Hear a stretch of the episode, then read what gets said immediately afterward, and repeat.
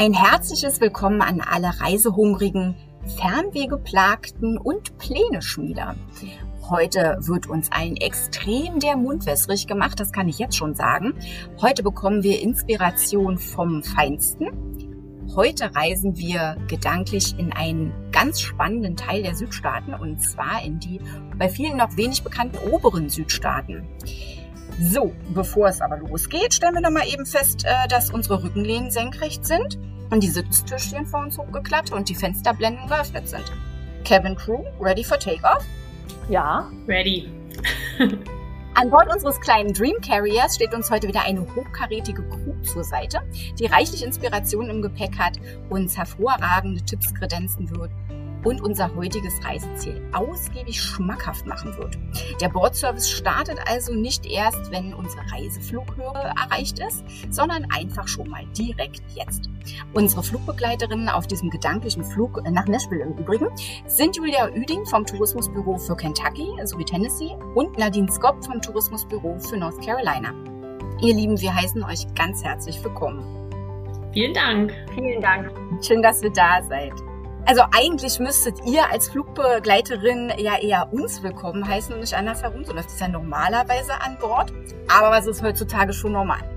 Und ihr seid natürlich mindestens Purser, also Kabinenchefinnen. Aber auf unserem heutigen Flug begleitet ihr uns halt dennoch nicht. Absolut. Wollen wir vielleicht kurz damit beginnen, dass ihr euch beide unseren Fluggästen vorstellt? Ja klar, auf jeden Fall. Also dann fange ich mal an. Liebe Fluggäste, herzlich willkommen auch von mir. Ähm, mein Name ist Nadine Scott und ich bin seit ja, circa viereinhalb Jahren für North Carolina zuständig und betreue den Bundesstaat auf dem deutschsprachigen Markt. Also wir sind für Deutschland, Österreich und Schweiz zuständig. Wunderbar. Und Julia? Genau, ich ähm, bin auch auf dem deutschsprachigen Markt in den drei Ländern äh, zuständig und zwar für die Bundesstaaten Kentucky, Tennessee und auch für unseren Marketingverbund äh, Memphis und Mississippi. Ich mache das Ganze jetzt im Sommer seit sechs Jahren und ähm, ich habe eben mal geguckt, das erste Mal, dass ich dort war in Tennessee, ist jetzt genau zehn Jahre her dieses Jahr. Also ich habe Jubiläum. Wow, das ist klasse. Ja, dann herzlichen Glückwunsch auf jeden Fall. Dankeschön. Wunderbar, dann lass uns doch gleich starten. Also wir sitzen ja alle brav angeschnallt und wissen eigentlich noch gar nicht so ganz genau, wohin die Reise geht. Also obere Südstaaten sagte ich ja schon, aber äh, Süden nur nicht so ganz. Genau, Süden, aber nicht ganz Süden, der nördliche Süden. Ähm, für Kentucky kann ich auch immer sagen, es ist der nördlichste Südstaat und der südlichste Nordstaat so ein bisschen. Wobei North Carolina ja dann noch so ein bisschen auf der Ebene von Tennessee ist.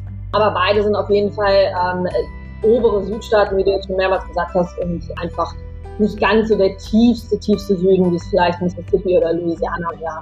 Ja, das ist eigentlich von der Lage her das Tolle an unseren Bundesstaaten ähm, ist, und das ist auch so ein bisschen das, was uns verbindet, dass wir ganz viel um das Appalachengebirge herum sind. Das geht ja von Georgia durch Tennessee ähm, durch Richtung Norden und sowohl North Carolina als auch Kentucky hat da ähm, so ein bisschen die Ausläufer, die wir davon haben und dadurch viel Grün und viel Hügel, viel Berge und so weiter.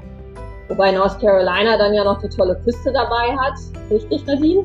Genau, ja genau. Und das kann direkt äh, quasi an der Ostküste der USA und äh, davon profitieren wir natürlich mit der tollen Küste, klar. Das ist wunderbar. Was wir unseren Hörern noch nicht verraten haben, ist, dass ihr uns nicht nur etwas über eure schönen Destinationen Kentucky und North Carolina hauptsächlich erzählen werdet, sondern wir zudem wirklich eine zumindest akustische, gedankliche Reise machen werden und man genau diese bei uns buchen kann. Dafür äh, wechselt ihr quasi nachher von der Flug äh, in die Reiseleiteruniform und nehmt uns mit auf einen total genialen Roadtrip, worauf ich mich jetzt schon sehr freue. Aber nun erzählt doch erstmal was über eure tollen Bundesstaaten.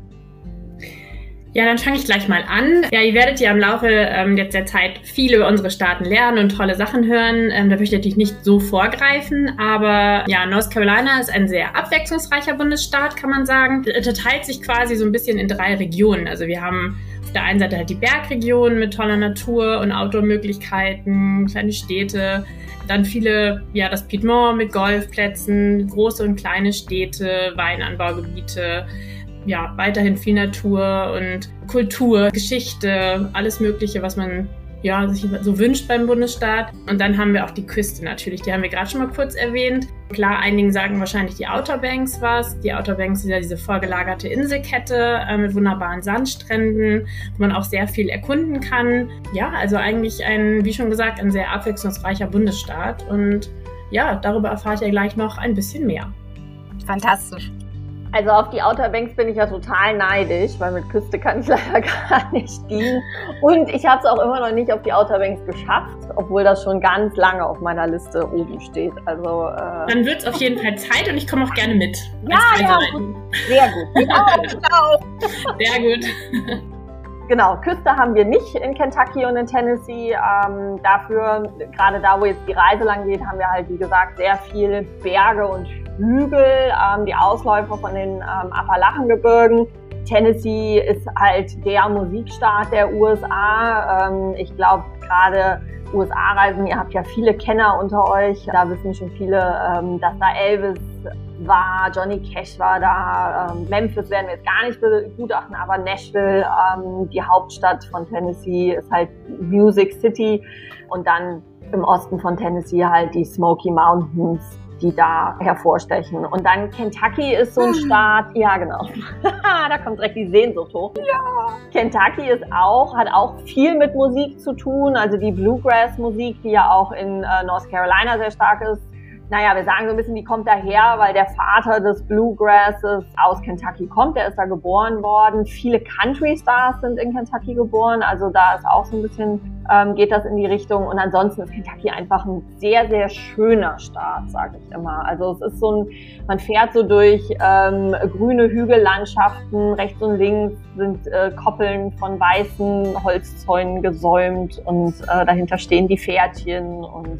die Leute sind einfach extrem entspannt. Liegt vielleicht auch daran, dass wir sehr gerne Bourbon trinken da. Das könnte es was mit zu tun haben. Ja, und es ist einfach ein, ein, ein cooler, entspannter Staat. Ist übrigens ein Commonwealth und kein Staat eigentlich. Aber ich werde es jetzt ah. immer Staat nennen, weil es mir zu kompliziert ist, jedes Mal das Commonwealth of Kentucky zu sagen. Seid ihr verziehen. Ja, aber klasse, danke euch. Also das klang, wie man ja auch schon gehört hat, nicht nur mega fantastisch, sondern hat uns allen schon mal direkt Lust gemacht. Und äh, ich weiß nicht, wie es jetzt euch beiden äh, geht, aber der Flug ging ja äh, sprichwörtlich um wie im Flug, denn wir sind ja jetzt schon in Nashville gelandet. Guck mal an. Juhu. Und da sind wir am Reise. Die Reise wird übrigens 16 Tage, also 15 Nächte dauern. Gut, in unserem Fall jetzt ein bisschen schneller und er trägt den wunderschönen Titel Horsepower Mountains Moonshine and More. Und äh, gleich werden unsere Hörer auch wissen, warum. Denn zum einen, wie Julia ja auch schon äh, hat anklingen lassen, denn die Pferdestärken, die Berge und diverse Hochprozentige werden uns wie ein roter Faden durch die Reise geleiten. Man kann die übrigens äh, jederzeit verlängern, also falls der eine oder andere lieber zwischendurch oder am Ende ähm, oder am Anfang äh, länger bleiben möchte, wäre sowas natürlich gar kein Problem. Also, wir rollen aus auf dem Rollfeld, äh, sind direkt in Nashville angekommen. Ach so, müssen wir unsere Uhren umstellen? Zeitunterschied zu Deutschland? Ja, genau. Ja, äh, ganz genau, absolut. Und äh, wir haben auch zwei Zeitzonen drin in diesen Staaten. Also durch, ja. ja. genau. Also durch Kentucky ähm, und Tennessee läuft eine Zeitzonengrenze sozusagen. Das heißt, wir haben entweder sechs Stunden, genau wie bei euch auch in North Carolina, richtig? Ganz genau, ja. Und dann ähm, aber im Teilen von Kentucky und ab Nashville Richtung äh, Westen in Tennessee haben wir dann sieben Stunden Zeitunterschied. Ah, das ist total interessant. Also ich muss im Prinzip theoretisch auch als Reisender ein bisschen aufpassen, wie ich das so time mit äh, Mietwagen, Rückgabe, Flug und so weiter. Also wir würden uns jetzt praktisch unseren Mietwagen schnappen und ins Hotel äh, düsen. Und da wir jetzt praktisch gerade bei diesem gedanklichen äh, Moment, wir steigen aus dem Flugzeug sind, die Immigration, die geht dann schnell äh, hinter uns in, in Nashville oder wie ist das üblicherweise? Genau, also es kommt natürlich so ein bisschen darauf an, wie man jetzt nach Nashville fliegt. Man könnte zum Beispiel mit British Airways äh, über London fliegen, dann würde man halt seine Immigration in Nashville machen. Dazu muss man sagen, dass nicht sehr viele direkte internationale Flüge in Nashville ankommen, wie aus Europa. Und somit ist die Immigration, also wenn der eine Flug ankommt, ist, dann wird der eine Flug abgefertigt und dann ist man auch sehr schnell durch. Und ansonsten würde man wahrscheinlich mit einem äh, Umstieg hinfliegen können. Ähm, und dann hat man ja die Immigration schon vorher gemacht. Das Schöne am Nashville Flughafen ist einfach, ähm, dass es nicht so ein Mega-Flughafen ist. Also der hat schon mittlerweile eine ordentliche Größe. Ähm, Nashville ist ja in den letzten Jahren sehr stark gewachsen. Und das merkt man natürlich auch. Der hat auch nochmal eine große Renovierung in den letzten Jahren durchgangen. Okay. Aber äh, trotzdem ist alles äh, immer noch kleiner als in so Megaflughäfen wie jetzt zum Beispiel Atlanta in den Südstaaten. Das heißt, es ist wirklich sehr entspannt. Man ist schnell, wenn man durch die Immigration durch muss, äh, durch, holt kurz den Koffer und kann dann zu Fuß zur Mietwagenstation gehen. Also auch das ist wirklich einfach und kurze Wege. Also Grab and Go sozusagen. Grab and Go, Baby. okay. Also jetzt sind wir praktisch dann irgendwie auf dem späten Nachmittag, frühen Abend dann wahrscheinlich in Town. Meistens ja so, ne? Mhm, genau. Und was würdest du für den heutigen Abend empfehlen? Also was, was sollte man machen? Ich meine, gegen den Jetlag, den man ja üblicherweise halt hat, sollte man ja bekanntlich besser nicht früh ins Bett fallen, sondern halt noch ein bisschen auf den Beinen bleiben. Genau so ist es. Also äh, den größten Fehler, den man machen kann, wenn man am frühen Abend oder am späten Nachmittag ankommt, dass man dann äh, irgendwie bald ins Bett geht. Das wissen wir alle, macht das nicht. Äh, das heißt, man sollte sich noch so ein bisschen auf dem Bein halten, noch irgendwie was essen gehen und am besten, also wo kann man sich besser auf den Beinen halten als in Nashville? Wir haben in Nashville den sogenannten Lower Broadway, heißt er. Das ist so ein bisschen die Musik- und Lebensader der Stadt, die in Downtown sich einmal durchzieht. Und da hat man ähm, dieses berühmte, was wir alle kennen, Honky Tonk. Das bedeutet im Endeffekt, wir haben da sehr viele Bars, Bars slash Restaurants, die alle Live-Musik haben und die sind alle direkt nebeneinander. Das ist also wirklich eine Straße, alles aneinandergereiht. Und das Tolle ist, dass die alle keinen Eintritt kosten. Das heißt, man geht rein, man hat ganz oft mehrere Bands, also auf jedem Stockwerk eine Band sozusagen. Und man kann sich in einem Etablissement länger aufhalten. Man kann aber auch nur ein Bier, eine Band und dann in die nächste Bar hüpfen. Also Barhopping ist hier wirklich äh, super gut. Und mittlerweile gibt es auch relativ viele, ähm, die wirklich Restaurants dabei haben. Das heißt, man kann da auch immer noch was essen. Und das ganz Tolle, wenn man gerade in wärmeren Monaten da ist, also ich sag mal immer zwischen Ostern und Oktober, also O bis O, dann kann man auch die tollen Rooftop-Bars nutzen. Davon gibt es mittlerweile, ähm, hat jede eigentlich, jedes Haus hat mittlerweile einen Rooftop-Bar. Oh, mega cool. Also ganz kurz zum Thema Broadway. Das spricht mir ja sowas von aus dem Herz. Es ist schon eine Weile her, wo ich äh, das letzte Mal da war. 2001, muss ich zu meiner Schande gestehen. Aber ich werde es nie vergessen. Es ist sowas von unfassbar. Wer noch nicht in Nashville war, man muss zum Broadway, sonst war man nicht in Nashville. Und Tootsie's Orchid Lounge, das ist absolut unfassbar, was teilweise auch tagsüber, ne, es ist immer was los, immer. Es spielen da äh, wirklich sowas von tolle Künstler, die im Prinzip letztlich dann auch nur für einen Tipp da mit ihrer Klampfe sitzen und, und sowas von die, die Leute bewegen und begeistern. Wie gesagt, zu jeder, zu jeder Tageszeit und wie du schon sagst, Barhopping, also tatsächlich, man will dann wahrscheinlich gar nicht ins Bett, obwohl man dann, wie gesagt, nach dem, nach dem Irgendwann müde ist. Aber wir haben ja noch einen zweiten Abend. Wir haben ja zwei Nächte praktisch für Nashville eingeplant. Also es entgeht uns nichts. Wir müssen uns also keine Streichhölzer zwischen die Augen klemmen oder ähnliches, um, um durchzuhalten.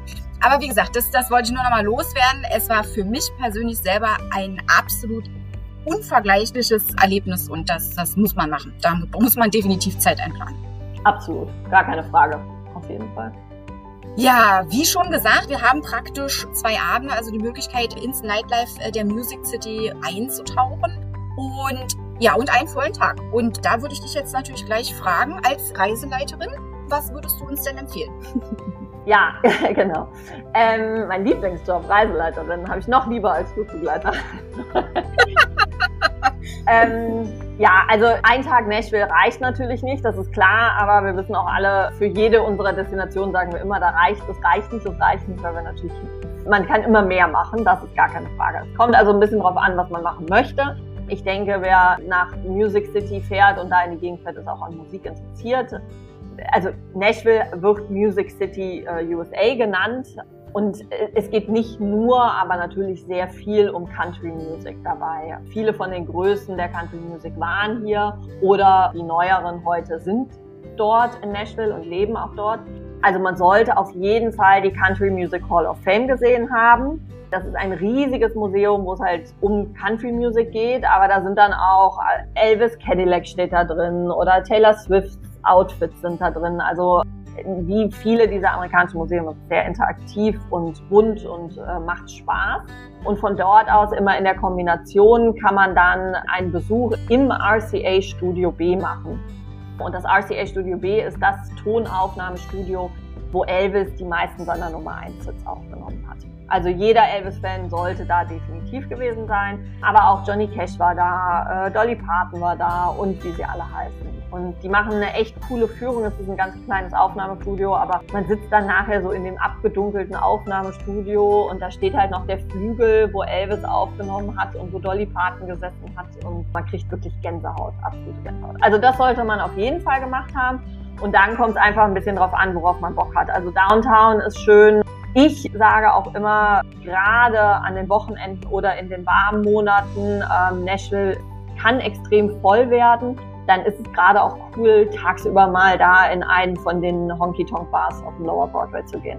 Also es ist ja Urlaub und dann, dann nachmittags oder mittags zu setzen und ein Bier zu trinken und einer Band einfach zuzuhören, ist schon ziemlich cool.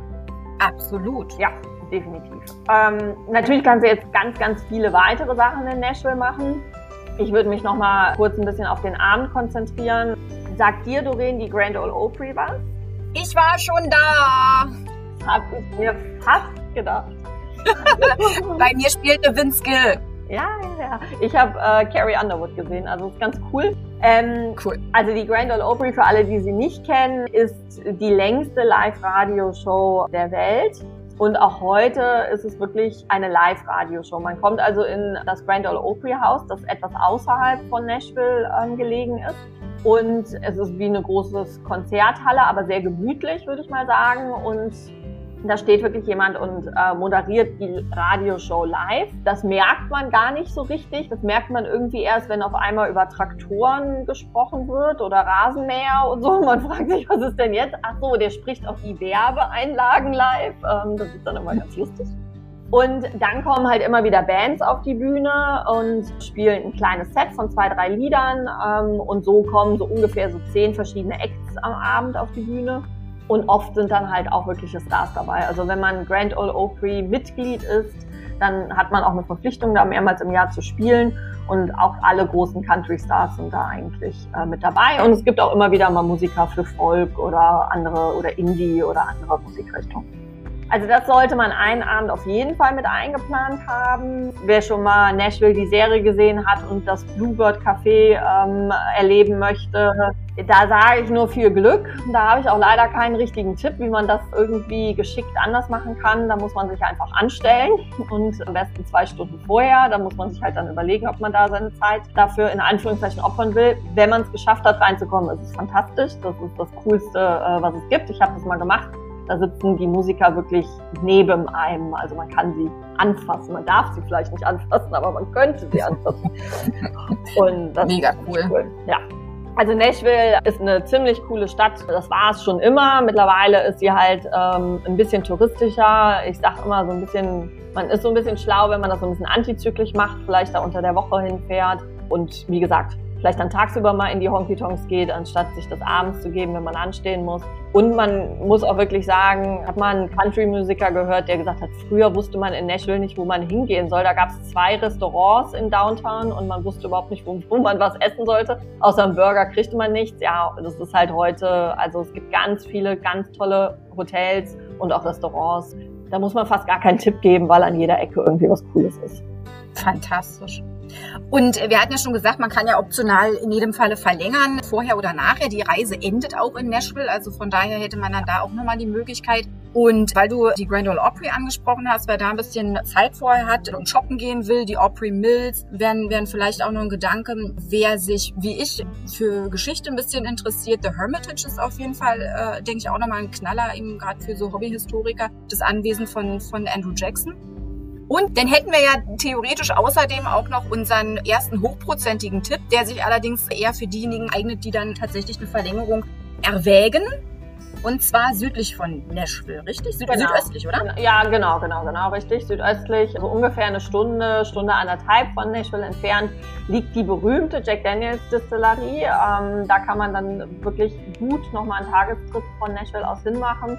Und ja, da wird halt jeder Tropfen Jack Daniels, der auf der Welt verkauft wird, abgefüllt. Also wenn man hier in Deutschland einen Jack Daniels kauft, ist der in Lynchburg, Tennessee abgefüllt und produziert worden. Das ist eine coole Geschichte, kann man mittlerweile auch ein Tasting machen, obwohl es ja verrückt, die Amis, in einem Dry County liegt. Also das heißt, man kann außerhalb von Jack Daniels dort in dem County keinen Alkohol kaufen oder verzehren.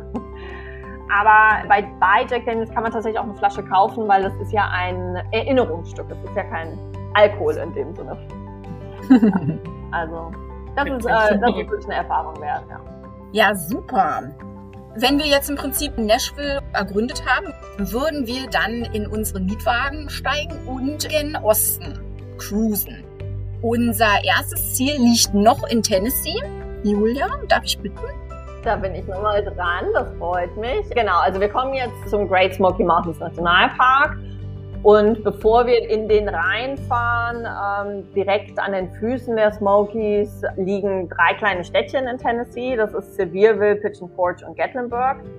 Ja, also wer den ruhigen Teil der Smoky Mountains und der Natur haben will, ähm, der ist jetzt da nicht unbedingt richtig aufgehoben, äh, weil die drei Städtchen sind ähm, ganz typische Urlaubsziele für amerikanische Familien. Und dementsprechend sind sie auch. Also wir haben da, ähm, wem von euch Dolly Parton was sagt, äh, die Ja. berühmte. Country-Sängerin, natürlich, ähm, die kommt hier aus, den, aus dem Appalachengebirge und die ist in Sevierville geboren. Und ähm, wir haben hier äh, Dollywood in der Gegend, das ist ihr Freizeitpark. Ähm, die hat aber mittlerweile auch einen, Doreen war da schon mal, genau, sie zeigt es gerade.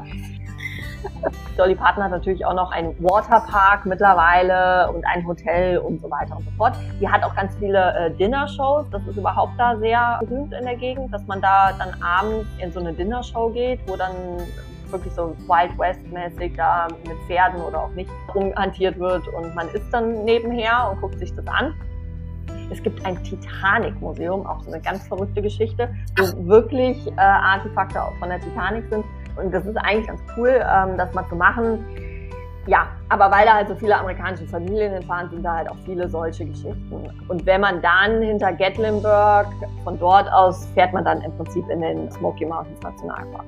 Was man aber in den drei Orten wirklich gut kann, ist, die haben da auch ganz viele sogenannte Cabins. Das heißt, man, man ist so ein bisschen in den, zwar in den Ausläufern von den Smokies, aber man ist schon in den Bergen und kann dann wirklich in so ganz tollen Holzlodges übernachten, äh, wo man dann seine eigene Terrasse mit äh, Jacuzzi und so hat. Also das ist schon ziemlich cool.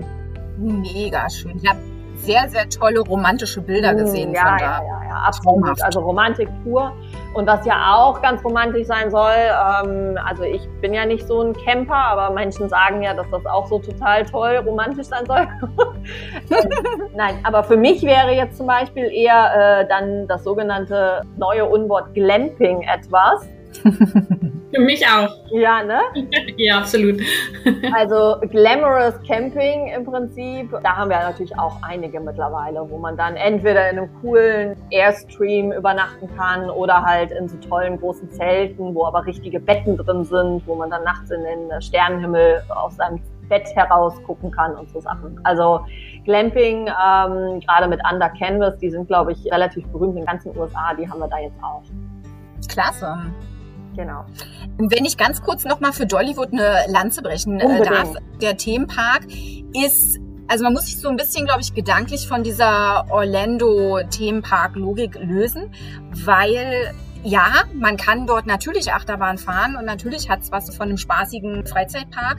Es ist allerdings auch eine ganz, ganz liebevolle Art und Weise dort, wie einem die Ursprünge des, der Country Music beigebracht werden. Ich war unfassbar begeistert. Also ist ja, der ist ja extrem ausgebaut worden, nachdem, nachdem ich da war, aber auch schon zu der Zeit. Man konnte kleine, süße äh, Konzerte sich anhören. Man hat, wie gesagt, viel über Dollys Vergangenheit, aber halt auch über die Ursprünge der Country Music erfahren. Das ist also wirklich auch so äh, teilweise ja angelegt, wie zu der damaligen Zeit eben so ein Bergdorf dort ausgesehen hat. Und das fand ich unglaublich sympathisch und bin jetzt nicht so der Riesendoll. Also ich mag sie sehr, sehr gerne, aber ich flippe jetzt nicht völlig aus und deswegen war das Teil auf unserer Bucketlist oder sowas. Aber ich war mega positiv überrascht, wie, wie toll es ist und, und wie sehr es einen ähm, in seinen Bann zieht. Und auch der, ähm, der Wasserpark, ja, der ist natürlich ein normaler Wasserpark mit mega coolen Rutschen und so weiter. An Dingen, wo, wo, wo einem da echt die Spucke wegbleibt. Aber auch da gibt's halt einen total coolen Lazy River. Also wer zum Beispiel in dieser Region länger bleiben wollte oder sowas, der kann sich dann, aber dafür braucht man natürlich einen Tag. Ne? Also man Absolut, darf ja. sich jetzt nicht mhm. vorstellen, da geht jetzt mal eine Runde planschen und dann ist schön. Nee. Aber eben halt auch wieder zum Thema unterschiedliche Reisefacetten. Also jeder macht ja den Urlaub, gestaltet den ja so, wie es ihm schön ist. Und wenn er zum Beispiel mit Kindern reist, wäre das natürlich definitiv äh, eine Station, die, die auch von der Warte her interessant ist. Also wer mit Kindern unterwegs ist, der sollte da auch einfach ein paar Tage einbauen, weil man, ja, man kann Dollywood machen, man kann den äh, Nationalpark toll erkunden, da kommen wir ja noch zu, aber man kann auch davor schon auf Ziplining oder Rafting oder irgendwelche schönen Sachen machen, reiten. Also diese Geschichten kann man machen, wirklich campen kann man wirklich gut. Also ja, wer da so ein bisschen Down-to-Earth Familienurlaub noch mit reinbringen möchte, der sollte da vielleicht ein paar Tage stoppen. Das stimmt. Ja. Super. Also wir sind, wie wir schon angemerkt haben, ja am Fuße der ähm, Great Smoky Mountains. Und in selbige würden wir uns dann jetzt als nächstes begeben. Und damit sind wir im tatsächlich meistbesuchten Nationalpark der USA, nicht wahr? Absolut, ja. Ich fange mal an und dann übergebe ich ja sowieso mal an die Nadine, weil dann kommen wir endlich zu North Carolina. Ja, also der Great Smoky Mountains Nationalpark ist der meistbesuchte Nationalpark der USA, kostet auch keinen Eintritt. Man kann. Das ist so gut, dass du das nochmal erwähnst. Mhm, man fährt direkt äh, von Tennessee kommend hinter Gatlinburg in den Park hinein und ist dann halt direkt in wunderschönster Natur. Man hat tolle Aussichts Punkte und er hat halt seinen Namen einfach auch davon, weil er es immer so ein bisschen aussieht, als würde so ein Dunst oder so ein Smoke da über den Bergen drüber liegen. Also man kann da tolle Bilder machen, gerade natürlich morgens und abends. Man kann schön wandern gehen, man kann schön campen, also alles, was mit Natur zu tun hat, kann man hier sehr gut machen. Muss ein bisschen aufpassen, weil ich glaube, es gibt immer noch über 2000 Schwarzbären hier. Aber naja, gut, denen muss man ja nicht unbedingt begegnen. Aber das glaube ich auch wie im Yosemite. Ne? Da gibt es ja auch ziemlich viele Bären und da muss man eher Glück haben, dass man die sieht. Sicherlich, wenn man jetzt zum Beispiel gerade zum Thema, zum Thema Wandern gehen oder äh, falls jemand mit dem Camper da unterwegs ist oder sowas. Ich glaube, Essbares in äh, greifbarer Bärennähe sollte man auch nicht unbedingt haben, ne? weil das wittern die ja ziemlich gut. Genau, also was das angeht, da, da muss man, glaube ich, dann, aber wie gesagt. Ja, das ist ja immer wie in den USA. Die geben einem dann schon die Tipps, was man machen soll und darf und nicht darf. Und ähm, da passiert eigentlich. Ja, da gibt es ja auch immer diese Besucherzentren und so und genau. Und es sind auch sehr viele ausgeschriebene Wanderwege. Also der Park ist echt toll und wie gesagt, es gibt super viele Möglichkeiten für Outdoor-Aktivitäten dort und ich weiß nicht, ob wir es schon erwähnt haben, aber den Park teilen wir uns ja quasi, Tennessee und North Carolina. Genau. Nee, das haben wir, glaube ich, noch gar nicht gesagt. Genau, das ist genau äh, auf eurer Grenze sozusagen. Ja, ich weiß gar nicht, ob es genau ist, aber ja, es auf jeden Fall liegt ja in beiden Bundesstaaten. Genau. Und das ist auch das Schöne. Also man kann auch wirklich schön durchfahren und der Weg dann von Tennessee durch die Smokies nach North Carolina ist einfach ein sehr, sehr schöner, idyllischer Weg, den man fährt. Also wirklich eine von diesen Scenic Routes, wie die da sich nennen, mit vielen Aussichtspunkten und wo man immer mal anhalten kann. Also da sollte man auch so, zumindest so ein bisschen Zeit für einplanen, dass man da nicht erwartet, auf einem vierspurigen äh, Highway durchzufahren. Ein bisschen Zeit einplanen sollte man auf jeden Fall. Ja. Genau, der Weg ist das Ziel. Genau. Genau. Ja, super schön. Also haben wir praktisch mit dem Nationalpark die Grenze zu North Carolina dann überschritten. Und Nadine, magst du uns gleich mal so ein bisschen berichten, wie uns der Bundesstaat begrüßt? Na klar, also erstmal willkommen in North Carolina. und ja, wenn man ähm, im Great Smoky Mountain National Park war und quasi nach North Carolina reinfährt, dann ist der nächste äh, Stopp ja Asheville. Und ja, die Stadt liegt einfach mitten da in der Bergregion.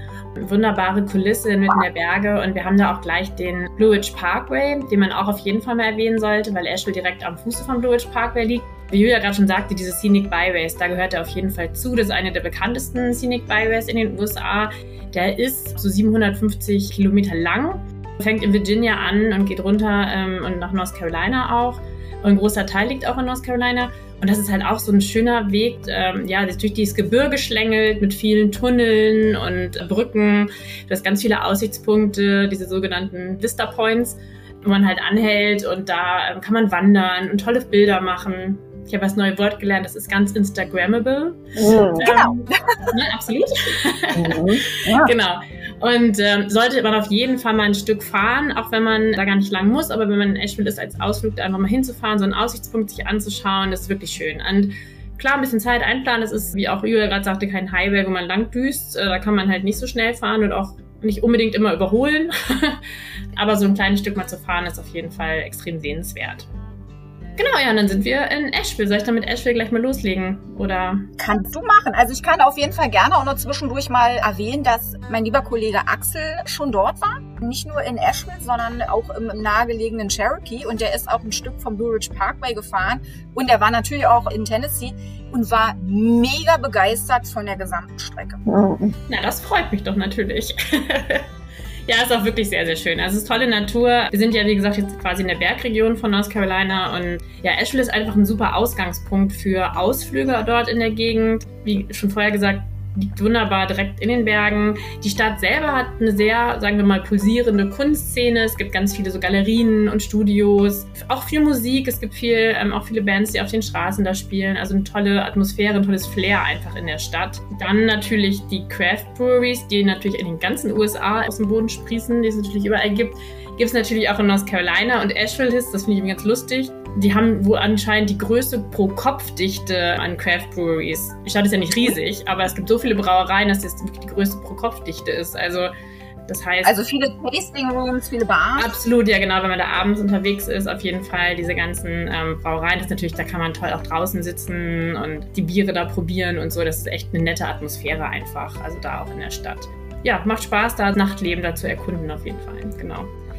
Ein ja, totales Highlight finde ich auf jeden Fall, das ist ein Must-See, wenn man ähm, in Asheville ist, ist natürlich das Biltmore Estate. Das ist ein, ja, das größte Privathaus der USA. Es hat ein riesen Anwesen, es hat George Vanderbilt für seine, habe ich gehört, für seine Verlobte gebaut als Sommerresidenz. Hat auch ein nettes Geschenk. Oh, kann man mal machen.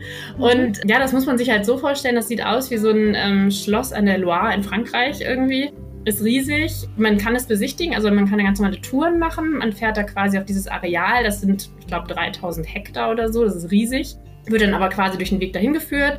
Ja, da macht man Touren, kann man ein bisschen was erzählt bekommen. Die Zimmer sehen noch teilweise top aus. Also im Keller gibt es sogar ein Schwimmbad, das ist noch total gut erhalten. Da sieht man so, wie es früher war. Die sind wirklich sehr originalgetreu noch erhalten. Genau, das ist super.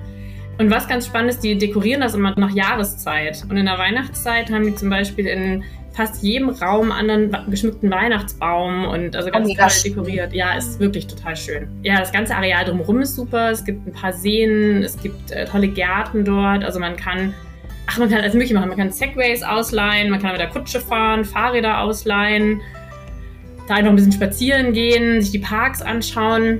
Es gibt auch zwei Hotels dort und das eine Hotel hat ein Weingut und ich wollte schon ja. gerade sagen, weil wir haben ja nicht nur für, für die Biertrinker jetzt hier was gerade im Angebot, sondern. Genau, ja, also, also in North Carolina gibt es wirklich viele, ähm, viele Weingüter auch eigentlich. Also das denkt man immer gar nicht so von so einem Bundesstaat wie North Carolina. Man denkt immer gleich so an Kalifornien oder Oregon oder so. Aber nee, wir haben auch ganz viele Weingüter und Interessanterweise ist das Weingut auf diesem Biltmore Estate, auf diesem Areal, das meistbesuchte Weingut der USA. Ach, ach ja, also schmeckt auch ganz gut. Ich habe da mal ein Weintasting gemacht. Das kann man schon machen. Also ich würde dann auch empfehlen, vielleicht einfach da zu übernachten, wenn man schon mal da ist. ähm, damit man nicht mehr fahren muss. Aber ja, sehr, sehr clever, sehr weise. Oder? Ja, denke ich auch. Also ja, das ist auf jeden Fall ein nettes Ausflugsziel und ist direkt in Asheville. Also kann man, wenn man da ist, müsste man das auf jeden Fall mit einbauen in die Zeit. Also das Biltmore Estate, die Bezeichnung Anwesen ist ja eigentlich fast noch eine Untertreibung. Das Ding ist ja sowas von unfassbar groß. Das ist ja, wie du schon sagst, wie so ein Schloss an der Loire, also so ein Prunkbau. Wer den Film Richie Rich gesehen hat, der ist da gedreht worden. Genau, also dieser, ja, dieser kleine blonde Junge vor diesem Riesending. Das Ja. Ja, stimmt, das ist recht, ja genau. Und was die auch oft haben, sind so äh, sind Ausstellungen. Wo Julia gerade sagte mit dem Titanic-Museum, die haben auch mal so eine Titanic-Ausstellung gehabt und so. Also die haben auch so Ah. wechselnde Ausstellungen, genau. Also wenn man, ja, dann nächstes Mal gucken, was man so interessiert. Aber es ist auf jeden Fall ähm, immer was los und Das ist spannend. wert. Absolut, ja. Sag mal, wenn wir jetzt zweimal schon Titanic angesprochen haben, gibt es eine Verbindung äh, mit der Titanic in die Region? Hm, ehrlich gesagt, wusste ich es gar nicht. Weißt du das, Julia? Also die Besitzer des Titanic-Museums in Pigeon Forge sind tatsächlich auch Leute, die schon bei der Titanic unten waren. Die sind da relativ vernetzt in dieser ganzen Titanic-Szene. Und die haben halt damals entschieden, dass sie unbedingt das da hinbauen wollen, weil da halt so viele amerikanische Familien in Urlaub waren, weil sie das der breiten Masse zugänglich machen wollten. Ah, okay. Und die gleichen Besitzer haben auch äh, nochmal ein Titanic-Museum in Branson, Missouri. Das ist ja auch so ein Urlaubshotspot. Stimmt. Okay. Das ist schon eine Verbindung, also. Aber ich weiß auch nicht, wo die Besitzer jetzt herkommen. Vielleicht kommen die aus North Carolina oder. Keine Ahnung, das weiß ich auch nicht. Also, Witzig. Ja. Ja. Nadine, du warst zwar schon mal Zipline in, in Asheville, nicht? Das hast du mir mal erzählt. Ja, in, in genau. einem früheren Podcast. Das fand ich auch eine mega coole Idee, weil das sind ja dann auch die Smoky Mountains Ausläufer und dann sozusagen von, von Gipfel zu Gipfel. Ja, das ist also totales Highlight. Also ich persönlich liebe sowas eh, aber dieses Ziplining, es gibt ja, wird ja überall, äh, vielen Orten angeboten, aber da um Asheville rum gibt's wirklich ganz tolle Plätze, wo man es machen kann, weil man da auch das verbinden kann, um sich das anzuschauen. Das ist halt auch so hoch, man hat da so einen tollen Blick über die Berge dort, über die Great Smoky Mountains, über die Blue Ridge Mountains und das macht natürlich irre Spaß. Das sind ja diese falls jemand Ziplining nicht unbedingt kennt, das sind diese, sagt man, Seilrutschen. Also man ist halt in diesen Baumgipfeln quasi und also wir sind da halt hochgefahren mit so einem Jeep erstmal echt eine Weile gefahren, also echt hochgefahren und mussten noch ein Stück wandern, bis wir zu den ersten Bäumen gekommen sind, wo wir da runtersausen durften. Es gibt verschiedene Strecken und also es ist wirklich, macht irre Spaß und würde ich jedem empfehlen, der da so Bock drauf hat, sowas zu machen, das auch in der Gegend zu tun. Also es war echt, hat mir mega Spaß gemacht. Wie man merkt. Also nach Dollywood sozusagen gleich der nächste Adrenalinkick, den wir Ja. uns abholen können. Ja, absolut, absolut. Also das ähm, würde ich auf jeden Fall als Tipp vor Ort empfehlen zu machen. Ja. Super. Genau, ja, und dann, ja, Asheville, also das sind die Highlights natürlich. Ähm, wenn man ein paar Tage hätte, könnte man natürlich noch viel mehr machen, aber das ist so, ja, die Highlights, die man ganz gut erwähnen kann. Und von da aus, ja, geht's auf unserer Reise ja im Prinzip Richtung äh, Landesinnere. Ähm, Mhm. Der nächste Stopp ist ja Charlotte, die größte Stadt in North Carolina, aber nicht die Hauptstadt. Aber auf dem Weg dahin wollte ich natürlich nochmal ein kleines Highlight erwähnen, weil da kommt man eigentlich dran vorbei und sollte da auf jeden Fall mal anhalten, und zwar der Chimney Rock. Einigen sagt er was vielleicht, aber wenn man ein Bild davon sieht, dann wahrscheinlich schon. Der Chimney Rock State Park. Und zwar der Chimney Rock selber ist halt ein riesiger hoher Felsen. Der ist knapp 100 Meter hoch. Oben ist so eine amerikanische Flagge. Vielleicht kennt man das. Der letzte Mohikaner wurde dort gedreht. Genau. Und dieser Fels ist einfach, ja, also sehr bekannt. Man kann da hochlaufen. Man kann aber auch mit einem Fahrstuhl hochfahren. Der ist vor zwei, drei Jahren, glaube ich, neu gebaut worden oder erneuert. Das ist eigentlich ganz cool. Das ist eine schöne Natur dort. Man hat einen ganz tollen Blick dort über die Natur. Und man hat einen super Blick, und jetzt kommt ja mal mein Highlight, was ich irgendwie erwähnen muss. Man hat einen tollen Blick auf den Lake Lure. Yay! Sagt euch das was? und zwar, Schon mal eine Wassermelone getragen. ganz genau, in, am Lake Lure wurde Dirty Dancing gedreht. Also der ganze Film wurde in North Carolina gedreht. Und am Lake Lure ist natürlich die bekannte Hebefigur entstanden. Und auch beim Chimney Rock State Park sind auch die Häuser, also wo damals was gedreht wurde, wo Johnny und wo sie alle gewohnt haben, wie sie alle heißen. Witzig. Genau, und die machen auch dort jedes Jahr im Sommer, ich glaube immer so im August, das Dirty Dancing Festival. Was ich natürlich jedem ans Herz lege, weil man dort nicht nur eine Wassermelone tragen kann, sondern man kann, natürlich- man kann natürlich Gibt's einen Contest, oder? Genau, es gibt immer so einen Hebelfiguren-Contest. Genau, genau. Also Ach so. du kannst mit deinem Partner dann zusammen ähm, die Hebefigur mal vorführen und vielleicht gewinnst du was. Und das machen dann machen die so ein Festival bisschen draus. vorher. Ja. Genau, und da sind natürlich die ganzen Hardcore-Fans. Am Ende wird nochmal draußen ähm, in freier Natur der Film gezeigt und ja, ist ja halt so ein Kultfilm. Ich glaube, ich weiß nicht, ob es in jedem Land so ein Kultfilm ist, aber in Deutschland ja auf jeden Fall. Absolut. Die Amerikaner müssten immer so ein bisschen lachen schon immer drüber, ähm, dass oh. wir da immer so sagen, oh, Dirty Dancing und so, aber den kennt, glaube ich, fast jeder. Genau, ist auf jeden Fall ein netter Stopp und wenn man da ist, genau, man kann sich die Häuser auch anschauen, habe ich auch schon mal gemacht, wo der Film gedreht wurde. Also die muss man ein bisschen suchen, aber das findet man dann schon. Das ist klasse. Genau, also da würde ich auf jeden Fall mal anhalten und dann geht es natürlich dann weiter nach Charlotte. Charlotte selber ist eine Großstadt, ist eine Metropole, hat aber trotzdem in der Innenstadt so diesen Südstaaten-Charme noch. Also es ist eine sehr fußgängerfreundliche Innenstadt, sehr sauber. Es gibt in Charlotte selber super viele Parkanlagen, also sehr viel Grün und die haben tolle Museen dort. Was ich ganz cool finde, ist zum Beispiel das US National Whitewater Center. Und zwar, wenn man jetzt nicht wie wir aus der Bergregion kommt und da schon vielleicht mehrere Outdoor-Aktivitäten gemacht hat, wie Whitewater Rafting oder Ziplining oder sowas, oder nur in Charlotte ist, kann man dort sich so einen Tagespass kaufen. Das ist so eine Anlage, da trainieren auch Olympiateilnehmer teilweise. Also die haben wirklich das alles so nachgebaut. Du kannst halt da alles machen. Die haben so einen richtigen Strom, wo du so richtig Whitewater Rafting machen kannst, Ziplining, wie gesagt, Kajak fahren. Kannst du da alles dir ausleihen und da den Tag so Outdoor-Aktivitäten machen. Toll. Was man ja von einer Großstadt jetzt so überhaupt nicht erwarten würde, ist auch eine super Urlaubsfacette. Ja, ja, absolut. Also ist auf jeden Fall sehr spaßig und ähm, gerade wenn man jetzt keine Zeit hat, in die wahre Natur, sag ich mal, zu fahren, in die Bergregion, auf jeden Fall eine sehr gute Alternative. Ja, wenn man mit Kindern unterwegs ist, Carowinds ist so ein Freizeitpark, kann man auch noch mal kurz erwähnen, auf jeden Fall. Ähm, also da kann man ähm, auch noch mal so einen Tag verbringen. Und ja, was natürlich in Charlotte total ja, bekannt ist und auch ganz North Carolina ist ja, weiß nicht, ob Sie es wissen, aber das Home of NASCAR. Also NASCAR ist ja ein Rennsport, der jetzt in Deutschland nicht so groß ist, ist ja bei uns eher Formel 1, aber in den USA ist halt NASCAR schon recht groß. Und ähm, ja, und gerade um Charlotte drumherum, 20 Minuten außerhalb von Charlotte ist der Speedway, die Rennstrecke.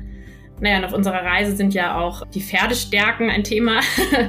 Absolut. Genau, und von daher NASCAR ist auf jeden Fall ein großes Thema. Auf der Rennstrecke kann man auch so Touren mitbuchen, wo man mit so einem kleinen Bus mitfährt und da wird einem das so gezeigt und die fahren dann auch relativ schnell im Kreis und man hat da ähm, also wirklich richtig Speed drauf und es ist eigentlich ganz cool, das mal mitzumachen. Also was ich auf jeden Fall empfehlen kann, wenn man in Charlotte selber ist, die NASCAR Hall of Fame zu besuchen. Und zwar, das ist ein Museum, was einfach nur NASCAR gewidmet ist sozusagen. Und ich selbst bin jetzt gar kein Nesca-Fan oder Rennsport interessiert oder so gar nicht. Aber das Museum ist echt super gemacht. Also die haben über drei Etagen sehr interaktiv gestaltet. Du kannst halt Rennen gegeneinander fahren, sitzt du selber in so einem Nesca-Auto und fährst Rennen gegeneinander oder du lernst halt alles Mögliche über die Fahrer. Ähm, es sind ganz viele Autos ausgestellt dort. Es gibt ein Kino, wo du halt Filme darüber sehen kannst. Und also da kannst du auch schon echt ein paar Stunden verbringen. Und es ist echt toll. Ja, es ist wirklich, also es ist wirklich sehr sehenswert. Würde ich jedem empfehlen, da mal einen Stopp zu machen, das mal anzuschauen. Auch wenn man, wie gesagt, jetzt nicht unbedingt total Rennsport interessiert ist. Das muss man dafür oh. gar nicht sein. Im Titel unserer Reise haben wir ja den Moonshine. Kann ich natürlich genau. nochmal einhaken, weil wir natürlich, die Geschichte vom Moonshine hat nämlich was mit Nesca zu tun, was nicht jeder weiß. Wirklich nicht jeder weiß und die ist super spannend. Erzähl. Ja, genau. Die Kurzversion natürlich nur, aber ähm, zu Zeiten der Prohibition, wo ja kein Alkohol erlaubt war, wurde natürlich trotzdem äh, Schnaps gebrannt, ist ja ganz klar. Und der wurde dann zum Mondschein quasi in der Zeit gebrannt, weil dann natürlich mehr Licht war, die mehr gesehen haben sozusagen. Und um den Schnaps von A nach B zu fahren, ganz schnell, haben sie sich ihre Autos frisiert und haben sie schneller gemacht und sind mit diesen Autos quasi dadurch Rennen gefahren weil sie den Schnaps von A nach B gebracht haben. Und dieser Schnaps ist der Moonshine. Dadurch sind diese Rennen entstanden und Nesca wurde offiziell irgendwann, ich glaube, 1947, 46, 47 glaube ich, ähm, war das erste Nesca-Rennen, was quasi dadurch entstanden ist, dass die Schmuggler sozusagen mit den schnellen Autos durch die Gegend gecruised sind.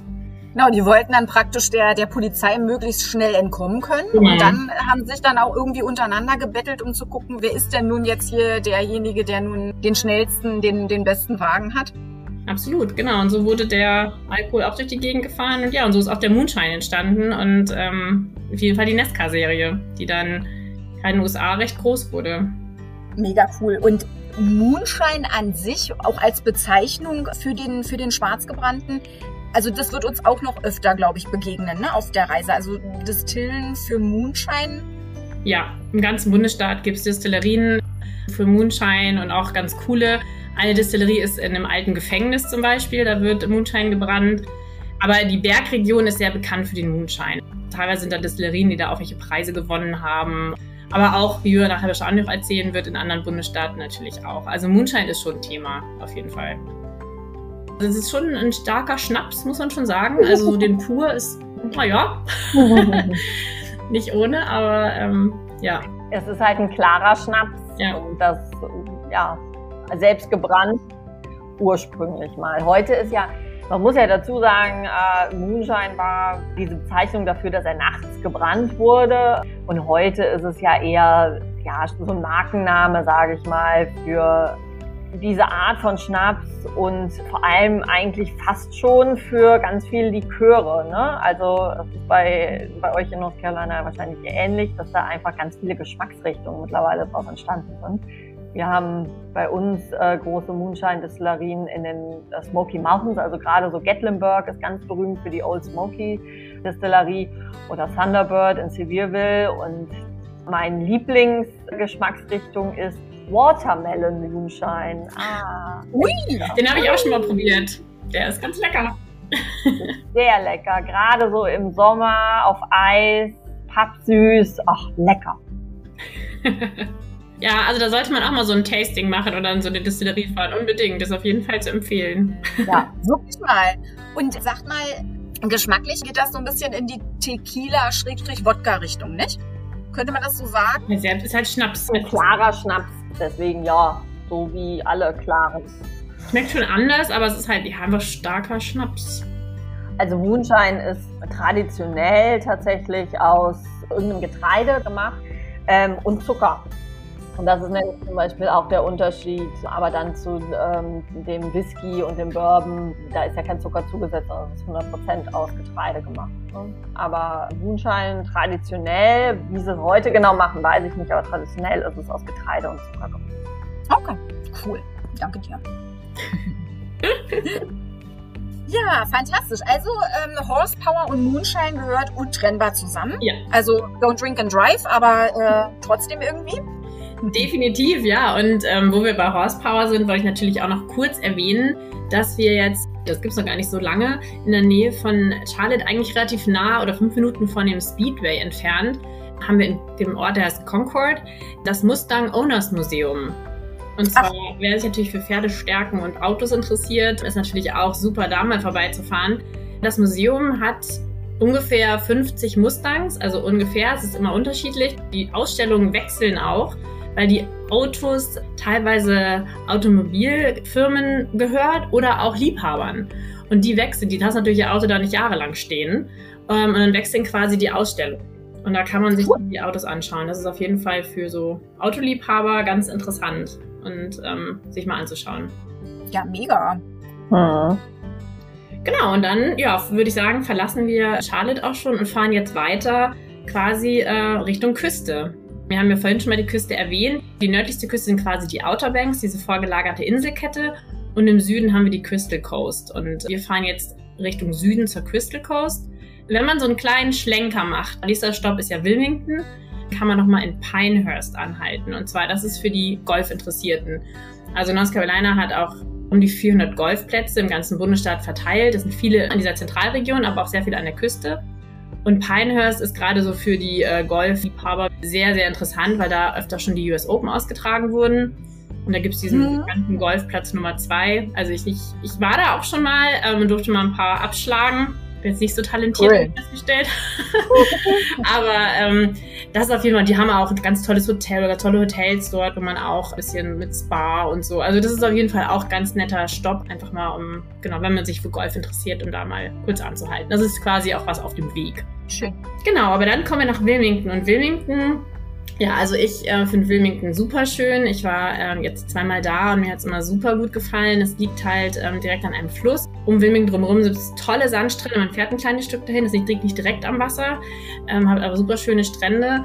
Wilmington selber, es hat so schon richtiges Südstaaten-Flair. Also es sind ähm, so viele Herrenhäuser dort. Es ist eine ganz süße Innenstadt, einen tollen Boardwalk, also direkt da an diesem Fluss, mit tollen Restaurants und ach, da kann man einfach schön lang schlendern und das ist wirklich sehr, sehr schön. Es gibt auch so ein ähm, altes U-Boot, was man sich da angucken kann, wenn man sich für sowas interessiert.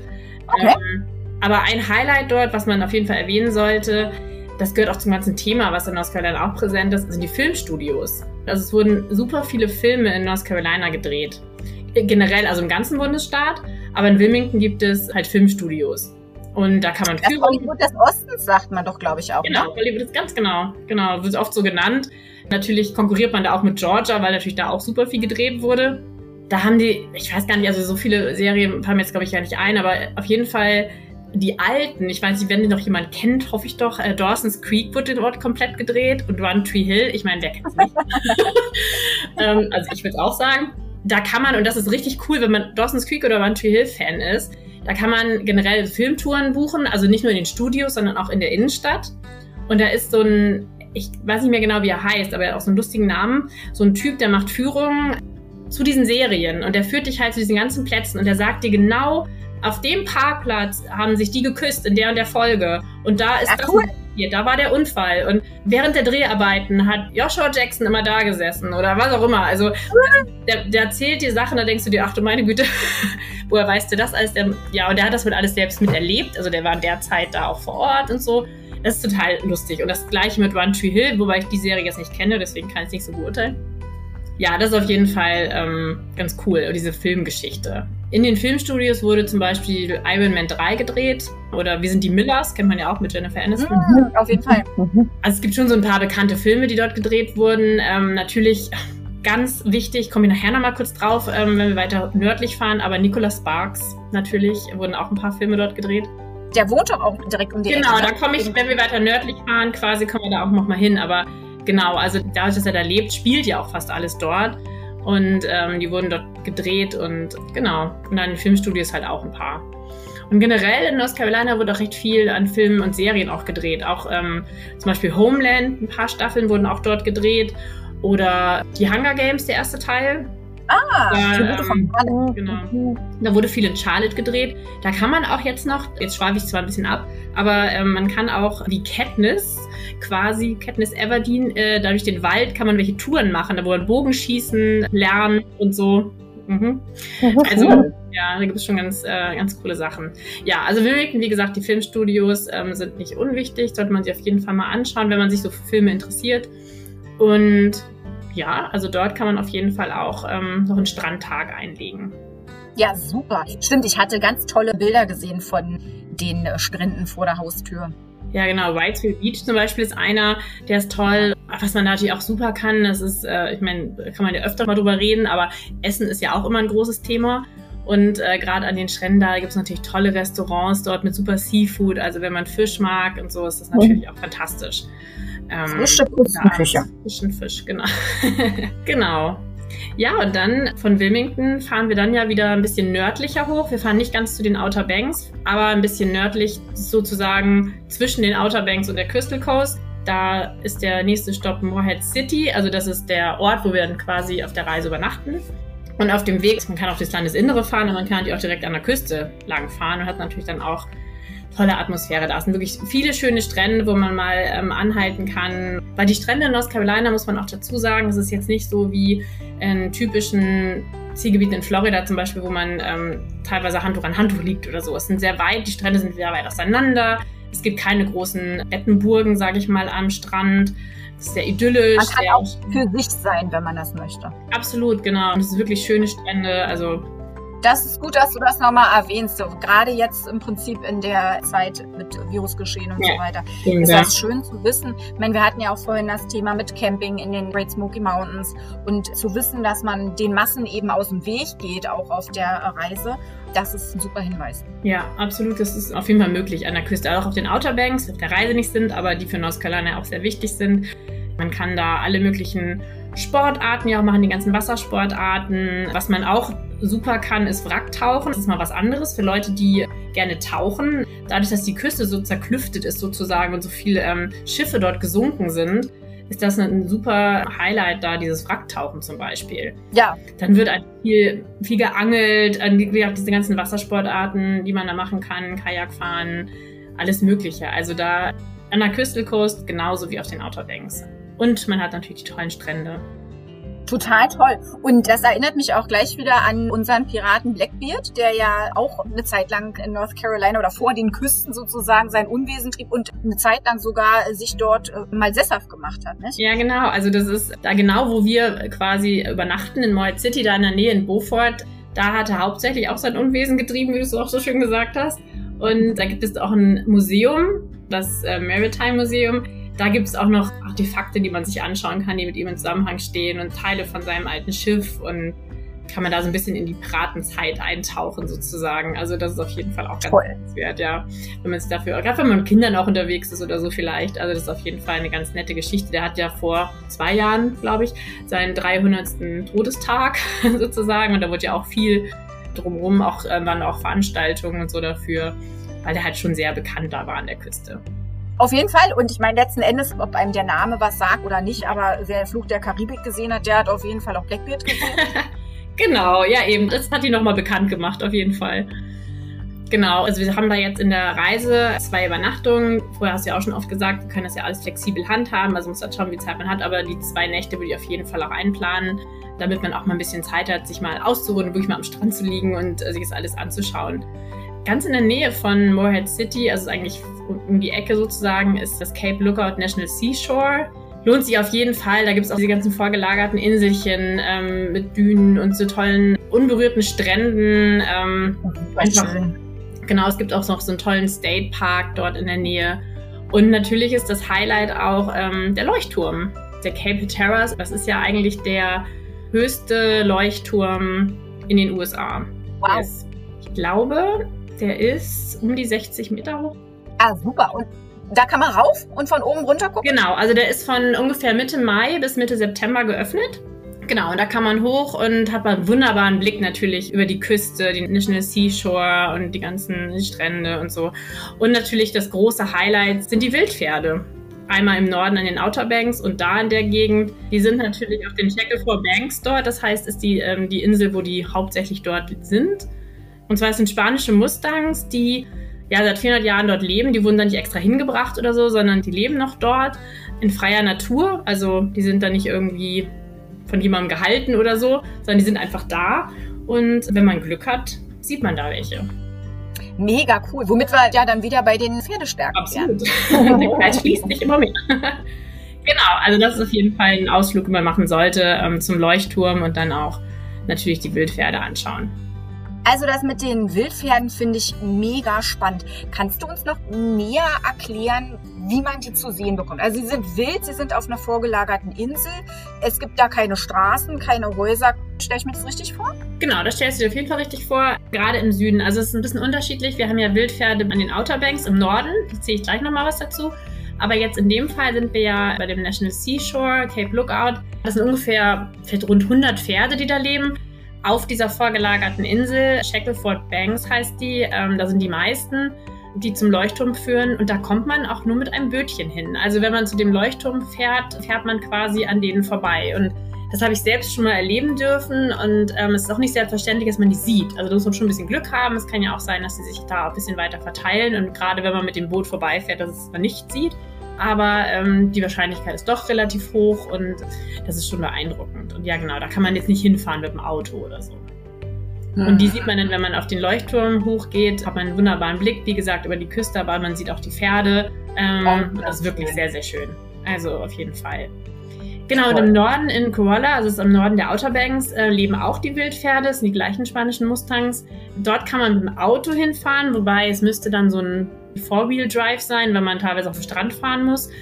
Da ist auch zu empfehlen, so eine geführte Tour zu machen. Da kann man mit so einem Ranger und einem Jeep dahin fahren. Der weiß ja auch, wo die dann gerade sind, um die zu finden. Und er erzählt auch ein bisschen was über die Pferde, äh, wie das da alles gekommen ist, wie die da hingekommen sind und so. Und das ist auf jeden Fall ähm, echt ganz spannend und ganz interessant, sich das mal anzuhören und das auch zu sehen. Und weil es einfach, ja, mitten in der Natur, also da im Norden laufen die Pferde da am Strand entlang. Also ist wirklich, wirklich cool. Witzig wäre es theoretisch möglich, auch mit dem eigenen Fahrzeug an den Strand zu fahren, oben bei den, bei den Outer Banks? Genau, aber wie gesagt, es muss halt ein Four-Wheel-Drive sein, also du musst dich halt auf dem Strand bewegen können. Aber es wird auf jeden Fall empfohlen, das mit einem Ranger zu machen. Also das würde ich. In jedem Falle, in jedem Falle, das würden wir unseren Kunden definitiv auch Ja, äh, wir nur anraten. Aus dem Grund auch, weil in aller Regel, ich meine immer, das ein Versicherungsproblem ist. Also mit dem Mietwagen bitte nur auf befestigten Untergrund fahren. Aber trotzdem interessant, wenn ich jetzt Amerikaner wäre oder jemanden kennen würde, der ich dachte, das geht nur mit Natur. Das ist ja cool. Genau.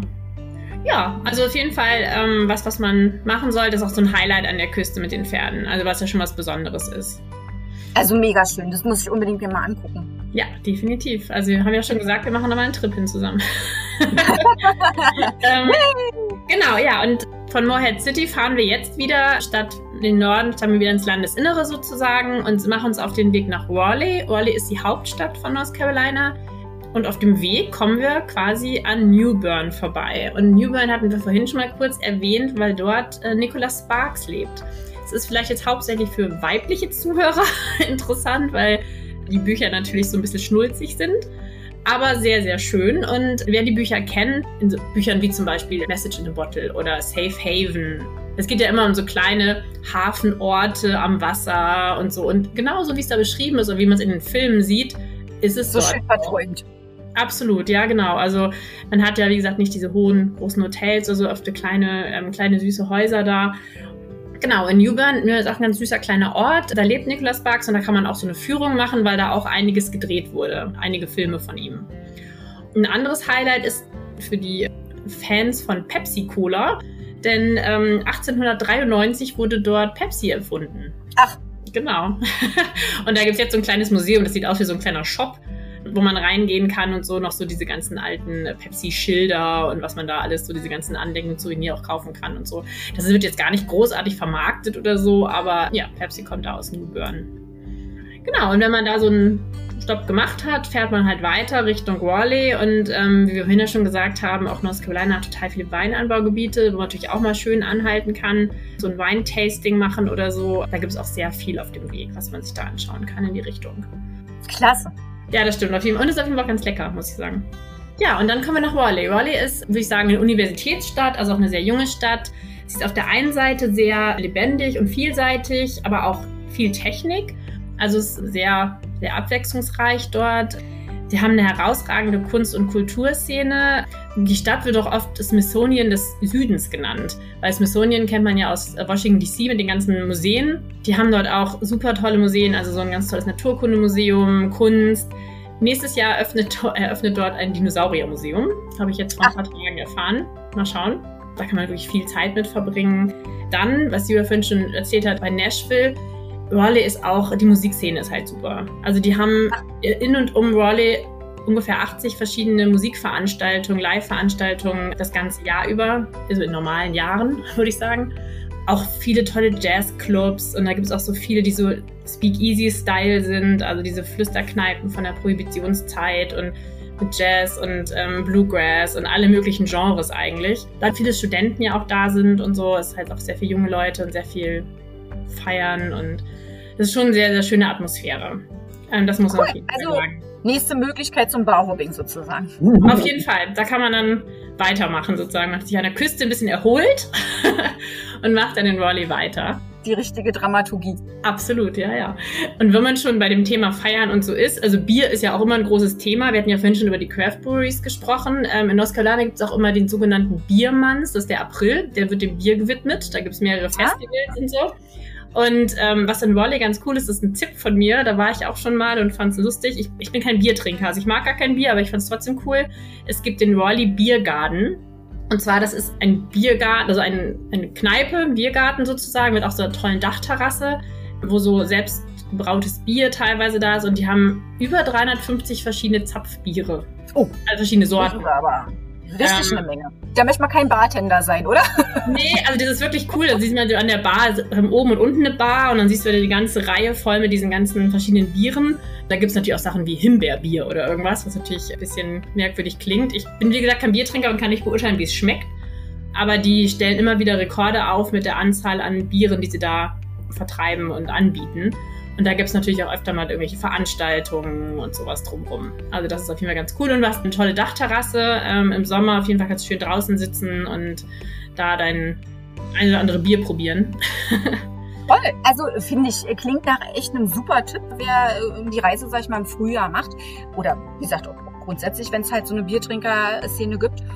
Ich glaube, also korrigiert mich, wenn ich da falsch liege, aber ich glaube, wenn man nicht der Hardcore ans deutsche Bier gewöhnte Gaumen ist, also wenn man praktisch nicht der ganz streng traditionelle Biertrinker ist, sondern vielleicht sogar, so wie wir, ich, ich trinke nämlich normalerweise auch kein Bier, gerade eben das nicht ist, ich glaube, umso mehr ist man dann solchen Sachen, wie du sagtest, eben mit diesen aromatisierten Geschichten zugetan. Ich kann mich, ich kann mich auch schon noch dran erinnern, da hatte ich mal so eine Brauereiführung, da habe ich was getrunken, was ich mega gut fand, ein Erdbeerbier und ein Blaubeerbier, meine ich. Und das ist also wirklich mit frischen Früchten fermentiert worden und so weiter. Die haben das schon so ganz, ganz toll beschrieben. Dann habe ich es gerochen, geschmeckt. Ich fand es mega gut. Dann habe ich es meinem Freund, das war in Louisiana, probieren lassen und der hat gesagt, oh Gottes Willen. ja, ich glaube, als normaler, als, als deutscher Biertrinker, sage ich jetzt mal, glaube ich, ist es nicht so jedermanns Sache. Ich glaube, man findet schon was, was man mag. Aber dieses typische, wie du gerade sagst, über diesen Früchten, also dieses Erdbeerbier oder irgendwas, glaube ich, ist für viele nicht so unbedingt das Highlight. Aber um es mal zu probieren, ist, glaube ich, ganz cool. Und du kannst ja auch so kleine Probebecherchen bekommen und so. Und für Nicht-Biertrinker kann ich immer empfehlen, weil ich das ja immer bin, es gibt auch oft diese Cider. Und da gibt es echt ganz leckere. Ja. Das schmeckt echt gut. Und die gibt es auch immer in diesen Craft Breweries und so. Die haben meistens immer irgendwelche Cider im Angebot und so, die auch ganz echt ja. lecker sind und so. Also als Alternative für die Leute, die kein Bier mögen. Also da bin ich, bin ich definitiv auch dabei. Und die sind halt auch ein bisschen, bisschen leichter. Und ja, ich meine, letzten Endes gibt's ja bei uns auch fancy Kreationen mit Grapefruit drin und ähnlichem, wo man eigentlich dann auch schon so ein bisschen die Augenbraue hochzieht. Aber äh, das bringen ja auch viele und mögen auch viele. Also von daher, ich glaube, wenn man halt ein bisschen offen ist, dann kann man da wirklich und ansonsten super Einwurf von dir, das Thema mit den Samplern. Und da sind die ja auch wirklich sehr bemüht und auch sehr geschult, gerade die Tresenkräfte dann äh, wirklich einem auch das rauszusuchen, womit man äh, gut klarkommt. Ja, ja, auf jeden Fall. Also dafür ist für jeden was dabei und das ist einfach irgendwie auch ganz cool, sich mal anzuschauen und so. Also das ist auch nur als kleiner Tipp, wenn man dort ist. Also man kann schon viel machen in der Stadt. Es gibt drumherum noch Durham. Äh, es ist halt wie so ein, mehrere Städte so nebeneinander. Und da gibt es auch, was man in den USA ja auch oft hat, diese ganzen Sportveranstaltungen ist immer ein tolles Erlebnis. Und du hast halt in Raleigh und drumherum, in Durham, durch die ganzen Universitäten auch und so, dieses College Football und so. Ah. Das ist natürlich mega von der Stimmung. Viele sagen ja auch, dass dieses College Football, dass da eine größere, tollere Stimmung ist als bei den äh, professionellen Teams, weil die ja richtig da mitgehen und so. Und wenn man in der Zeit da ist und die Möglichkeit hat, so ein Sportevent sich anzuschauen, auf jeden Fall würde ich es machen. Also ich habe es ja. auch schon mal jetzt nicht in Raleigh, aber ähm, woanders mir schon mal angeschaut und ich fand es mega ich meine, bei mir hat es gedauert, bis ich die Regeln verstanden habe vom Football. Die habe ich jetzt immer noch nicht so ganz verstanden, glaube ich. Aber ähm, einfach so die Atmosphäre und wie das halt so da abgeht und so, wie die Fans da, ist Wahnsinn. Und das gibt es da ganz, ganz viel. Und das ist da schon echt ein Highlight. Also da kann man schon auch echt eine coole Zeit haben, auf jeden Fall. Toll. Ja, genau. Und dann sind wir, wenn wir aus Raleigh wieder wegfahren, fahren wir wieder Richtung Tennessee. Und auf dem Weg dorthin, man hat ja schon ein bisschen Fahrerei, kann man da auch nochmal ganz gut anhalten. Und zwar ähm, in Winston-Salem. Das ist auch so ein kleines Örtchen, kleine Stadt, ist ganz süß. Ist auf der einen Seite eine sehr moderne Stadt, aber dann auch sehr geschichtlich. Denn in Old Salem gibt es so ein Museumsdorf. Das ist so ein, ja, so ein lebendiges Museum, wie man sagt. Die Herrenhuter Gemeinde ist da damals angesiedelt.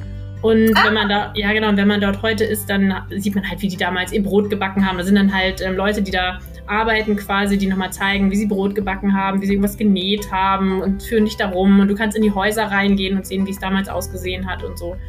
Ach, ist sehr, sehr schön gemacht. Ist eine große Hauptstraße quasi, wo diese ganzen Häuser stehen. Dann also eine ganz bekannte Brücke, die dort auch ist, die ist so geschmückt. Da gibt es diese berühmten Herrenhuter Sterne, die es immer zu Weihnachten ja auch gibt. Ja. genau. Da ist alles dekoriert. Also es wäre sehr schön gemacht auf jeden Fall. Also da kann man einen ganz schönen Stopp einlegen. Und ja, von da aus geht es dann weiter zur Grenze nach Tennessee. Und da übergebe ich jetzt an die Reiseleiterin Julia. Juhu. Also, ich übernehme. Yes. Ja, dann fahren wir äh, von Salem aus. Ich habe noch mal kurz eine äh, Zwischenfrage. Ist das eigentlich, hat das was mit Hexen zu tun? Nee doch diese nee. berühmten Hexen von Salem oder irgendwie sowas. Genau, Salem Witchcraft. Stimmt. Da gab es auch mal eine coole Serie. Ja, nee, aber da nicht. Nee, nee, also wüsste ich jedenfalls nicht. Kann natürlich sein, aber.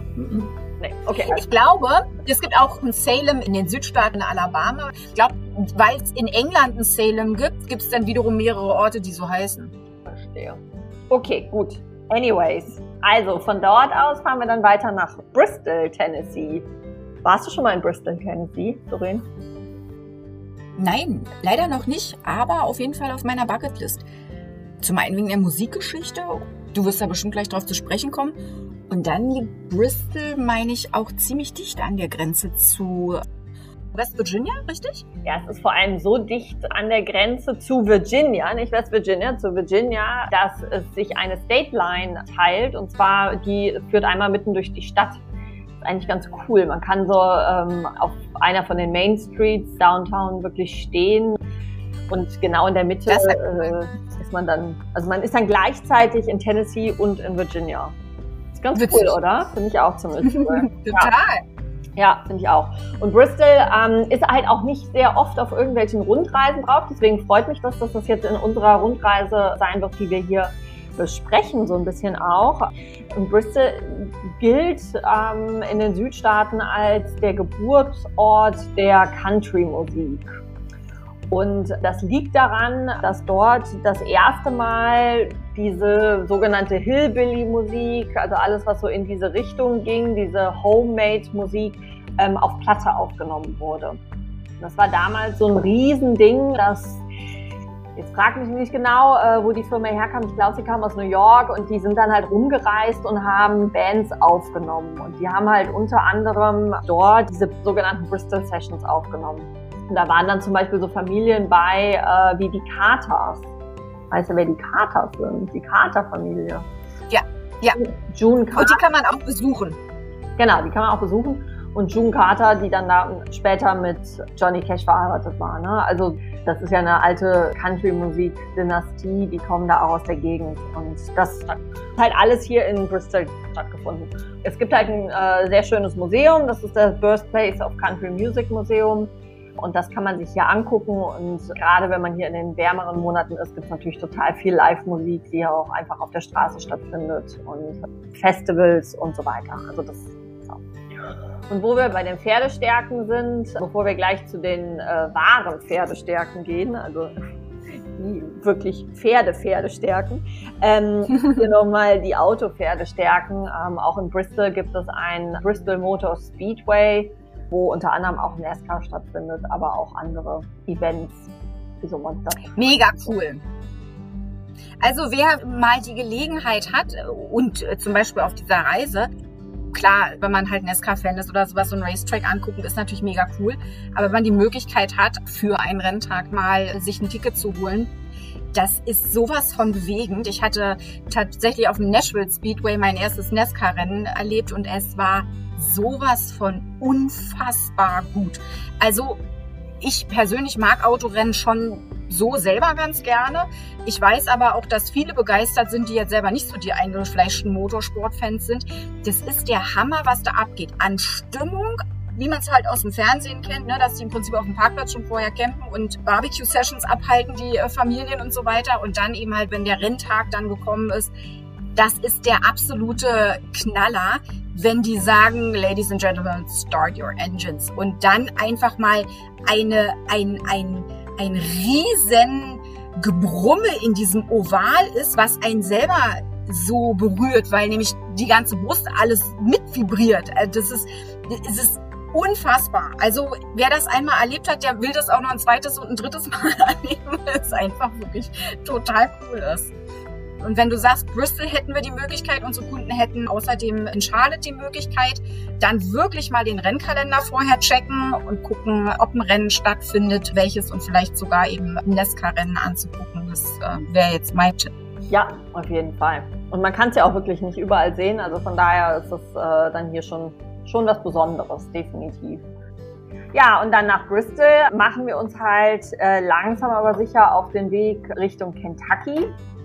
Und das ist jetzt wirklich so eine Gegend, die ist auch so ein bisschen uner also unerkundet ist sie natürlich nicht. Wir fahren jetzt hier nicht durch den Dschungel, aber es ist schon ähm, halt so wirklich ab vom Schuss ähm, von größeren Städten und man muss sich auch so ein bisschen Zeit nehmen, weil ja, man auch hier jetzt nicht so schnell irgendwie über einen Highway fahren kann, sondern wirklich so durch Countryside fährt, wie die, wie die Amerikaner das dann nennen würden. Ne?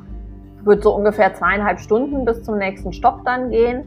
Und wer sich so ein bisschen für amerikanische Geschichte interessiert, der, dem sagt der Cumberland Gap etwas. Der Nationalpark hier von diesem Cumberland Gap und dem sagt wahrscheinlich auch Daniel Boone etwas. Das war einer von diesen Pionieren damals, die ähm, die weißen Siedler halt weiter voran ins Landesinnere gebracht haben und da halt die Pioniersarbeit geleistet haben. Und dieser Cumberland Gap äh, war halt einer von diesen Gebirgspässen und unglaublich wichtig auch nachher dann nochmal im äh, amerikanischen Bürgerkrieg in den Südstaaten. Also da fährt man im Prinzip lang, kommt hier also an so einigen historischen Dingen entlang, bevor man dann zum Cumberland Falls State Park kommt. Wenn ich darf, würde ich ganz gerne noch mal ganz kurz auf Daniel Boone eingehen. Dem einen oder anderen sagt er vielleicht noch was aus der ähm, TV-Serie aus den 60ern. Da war Fess Parker in der Hauptrolle, also der Daniel Boone, der Trapper mit der Waschbärmütze. Also das ist so ein Bild, was ich mir als Kind in den 60ern, da, da gab es mich noch nicht, da war noch nicht ansatzweise an mich zu denken, aber da es irgendwann in meiner Schulzeit im Nachmittagsprogramm lief, hat sich das mir persönlich total eingebrannt. Ich habe den Theme-Song tatsächlich mal rausgesucht, um noch mal so ein bisschen die Erinnerungen zu wecken. Oh ja, bitte.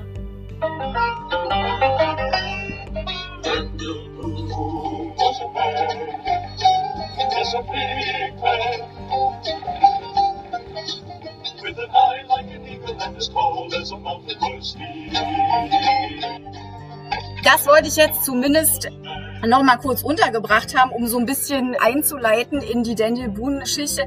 Letzten Endes hat sich diese Serie zwar schon an Daniel Boone und seinem Leben orientiert, aber nur grob. Also man darf das jetzt nicht als geschichtlichen Abriss betrachten. Falls jemand, wie gesagt, irgendeine dieser 165 Folgen mal eventuell gesehen hat. Es ist aber so eine bedeutende Persönlichkeit und die sagt uns zum Beispiel auch was, wenn man sich die, die Rundreise anguckt, dann fahren wir auch durch den Daniel Boone National Forest. Dieser Name wird einem auf der Reise auch ein paar Mal tatsächlich begegnen und das, weil er eben so wie äh, Julia schon gesagt hat, so unfassbar Wichtiges geleistet hat für die Erschließung des Westens. Es war ja im Prinzip America's First Frontier. Er kam praktisch aus North Carolina, hat am Westen ähm, gewohnt und hatte dann im Prinzip als Holzfäller Jäger, er hatte von seinem Vater die Survival Skills beigebracht bekommen und der hatte 1975 angefangen, die Wilderness Road Richtung Kentucky zu, ja, anzulegen. Und zwar mit 35 Holzfällern. Also wenn man sich diese Mammutaufgabe überlegt, mit 35 Holzfällern nur alleine und dann durch eine Region, wo es feindliche Indianerstämme gab, die sind ja auch alle naselang überfallen worden. Grundsätzlich, wenn man sich auch die Familiengeschichte der, der Boons anguckt, das ist unglaublich bewegend. Also man möchte nicht Daniel Boone gewesen sein und erst recht nicht seine Frau. Also das ist, äh, das ist eine wirklich spannende Geschichte, in die man eintauchen kann und eben halt mit dieser Wilderness Road begann dann eben die Erschließung des Westens, allen voran eben mit Kentucky, weshalb Daniel Boone auch Vater Kentuckys genannt wird. Und wie ich bei der, bei der Reise gesehen habe, ich werde jetzt nicht vorweggreifen, aber kommen wir unter anderem auch an Boonesboro vorbei und die Stadt hat ihren Namen auch nicht ohne Grund, denn das war tatsächlich der Ort ähm, südlich von Lexington, wo man tatsächlich auch immer noch, äh, da gibt es einen State Park, Fort Boonesboro State Park, wo Ausgrabungen stattfinden. Das war der Ort, wo er sich dann mit seiner Familie niedergelassen hat. Und wer, wie gesagt, in diese Geschichte ein bisschen weiter eintauchen will, jetzt schließt sich gerade der Kreis zu, wo wir nämlich gestartet sind in Bristol, das ähm, westlich der Stadt der kleine Ort Kingsport. Und da beginnt dieser äh, Daniel Boone Wilderness Trail so wie eben halt auch damals die Erschließung Kentuckys mit diesen 35 Holzfällern vor knapp 250 Jahren, die dann diesen, wie Julia schon beschrieb, mega ähm, aufwendigen, äh, beschwerlichen Weg durch das Cumberland Gap, durch diesen Gebirgspass auf sich genommen haben. Und ja, und da kann man im Prinzip an Kingsport sich selbst ein Bild davon machen. Da steht tatsächlich auch noch die alte Hütte äh, von Daniel Boone. Also ganz äh, spannend. So, jetzt habe ich mich geoutet als, äh, als kleiner Historiker. Nein. Aber ich äh, muss sagen, ich fand das, fand das mega spannend. Ja, also so ein kleiner äh, Geschichtsnerd haben wir hier unter uns. Jetzt muss ich ja ein bisschen aufpassen, was ich hier erzähle. alles gut. Auf jeden Fall alles über die First Frontier in ähm, Kentucky. Nee, also wie du schon sagst, es ist wirklich ein ganz interessantes und auch wichtiges Thema für, für das Commonwealth aus Kentucky. Jetzt sage ich es doch nochmal. Ja, aber damit wir auch weiterkommen in der Reise, konzentrieren wir uns dann jetzt mal auf äh, die nächste Destination. Also auf dem Weg ist natürlich ganz viel rechts und links, gerade halt mit der Natur, was man sich dann ähm, angucken kann. Und wir kommen aber jetzt an tatsächlich an den Cumberland Falls und am Cumberland Falls State Park. Nochmal kurz davor, kurz vor dem Cumberland Falls State Park liegt Corbin. Und Corbin ist für einen anderen ganz wichtigen Mann in Kentucky berühmt. Und zwar den Colonel. Weißt du, wer der Colonel war? Na, du weißt es ja so. Ja! Ja, genau. Der also, für sein knusprig frittiertes Hähnchen bekannt ist. Lecker, lecker, lecker, genau. Kentucky Fried Chicken ist hier in Corbin, hat der Colonel den ersten Laden damit aufgemacht. Ich habe übrigens mal gelesen, dass der damit untergegangen ist. Also es hat eigentlich gar nicht funktioniert, was er sich da überlegt hatte. Und ich will jetzt nichts Falsches sagen, aber ich glaube, die Frau hat nachher das Geschäft gerettet oder so. Ich weiß nicht, ob das stimmt, aber es würde mich nicht wundern, wenn die Frau nachher äh, das gerettet hätte. Ne? Also, würde mich auch nicht wundern. Wir als drei Frauen sagen jetzt definitiv ja. Mhm. Also nee, in Corbin kann man sich das halt angucken, das Harlan Sanders ähm, Café und Museum. Und dann fährt man aber in den Cumberland Falls State Park und ja, wie der Name es im Prinzip schon sagt, also man hat hier einen sehr, sehr schönen und auch etwas größeren Wasserfall, den man sich da angucken kann. Und dieser Wasserfall wird tatsächlich ganz, ganz liebevoll und immer bei mir jedenfalls mit einem Schmunzeln auf den Lippen die Niagara-Fälle des Südens genannt. Also es ist natürlich ein schlechter Vergleich, aber einfach nur, weil es tatsächlich der größte Wasserfall hier in den Südstaaten ist oder in, in den südlichen Bereich der USA ist. Und diese Cumberland Falls hat etwas ganz, ganz Besonderes. Das gibt es tatsächlich nur sehr, sehr selten auf der ganzen Welt. Und das ist ein sogenannter Moonbow. Das ist ein Regenbogen bei Nacht. Uh, mega. Me das klingt ja cool. Ja, also wirklich cool, ähm, weil wie gesagt, das gibt es halt echt nicht sehr häufig. Und vor allem, man kann es halt auch da nur in bestimmten Nächten sehen, nämlich in und um die Vollmondnächte drumherum. Also es gibt auch auf der State Park Webseite dann einen Kalender, dann kann man genau sehen. Und ich glaube, es ist immer drei oder vier Tage vor dem Vollmond bis drei oder vier Tage danach, wo das wohl zu sehen ist. Also es muss halt schon ein vollerer Mond sein, damit man das sehen kann. Aber das ist halt sehr, sehr cool. Dafür ist er berühmt. Und der Cameron Falls State Park ist aber einfach auch ein schöner State Park. Also auch hier viel so amerikanischer Urwald, hügelig mit viel Wasser, also mit dem Fall und dann aber auch schönen Wasserwegen da drumherum. Schön. Wo man gut campen kann ähm, und so weiter. Und es gibt da eine Firma, die heißt Shelterwee Trace Adventures und die sind, wie die Amerikaner das nennen, so Outfitter wo man halt die Möglichkeit hat, zum Beispiel ein Rafting zu buchen ähm, oder sich einen Kajak zu mieten. Ähm, wir vergeben natürlich auch Subs mittlerweile, also diese Stand-Up Paddleboat Sports, nicht Boats. Oder man kann auch Fahrräder leihen oder E-Bikes leihen. Also da kann man wirklich ganz schön ein oder zwei Nächte auch verbringen. Toll. Also gerade auch da wieder ein Tipp für diejenigen, die versuchen, eben viel Natur, möglichst wenig Kontakt zu haben. Genau. Und dass man sich da ein bisschen aus dem Weg gehen kann, dass man ein bisschen frische, ungeatmete Luft atmen kann. Ne? Also wenn nicht auf dieser Reise, dann äh, weiß ich nicht wo. Also wir haben ja wirklich genug Natur, die wir hier zu bieten haben und ganz viele State Parks und Campgrounds und so weiter. Also eine schöne Tour, die man auch wirklich gut mit, mit dem Wohnmobil machen könnte. Ja. Fantastisch wo man vielleicht sogar fast noch als meiste von sieht, ne? weil man dann einfach wirklich in die Natur eintaucht. Aber ich glaube, also für beide Varianten, Hotels und auch Wohnmobil, ist das eine super Reise. Ich sage ja normalerweise immer, Südstaaten lieber mit dem Auto machen, weil man, weil es einfach so viele tolle Bed and Breakfasts und Übernachtungsmöglichkeiten und so gibt und auch besondere Sachen, dass ich eigentlich immer fast schon so ein bisschen schade finde, das mit dem Camper zu machen. Also es ist ja Teil der Erfahrung irgendwie, das so ein bisschen ähm, außen vor lässt. Aber es hat natürlich alles ein Für und Wider und die Gegend erkundet man auf beide Arten. Sehr, sehr gut. Ja. Wir würden dann jetzt weiterfahren nach Lexington, uns nördlich ähm, im Prinzip äh, begeben und kommen dann auch an zwei ganz coolen Sachen vorbei. Für unsere Geschichtsexperten wieder etwas. Das ist einmal, kommen wir an äh, Berea vorbei. Der kleine Ort Berea hat das Berea College. Ich hoffe, ich spreche das richtig aus. Um ehrlich zu sein, bin ich mir da gar nicht sicher. Aber es wird so geschrieben, wie ich jetzt spreche. Wir bleiben da jetzt einfach mal bei.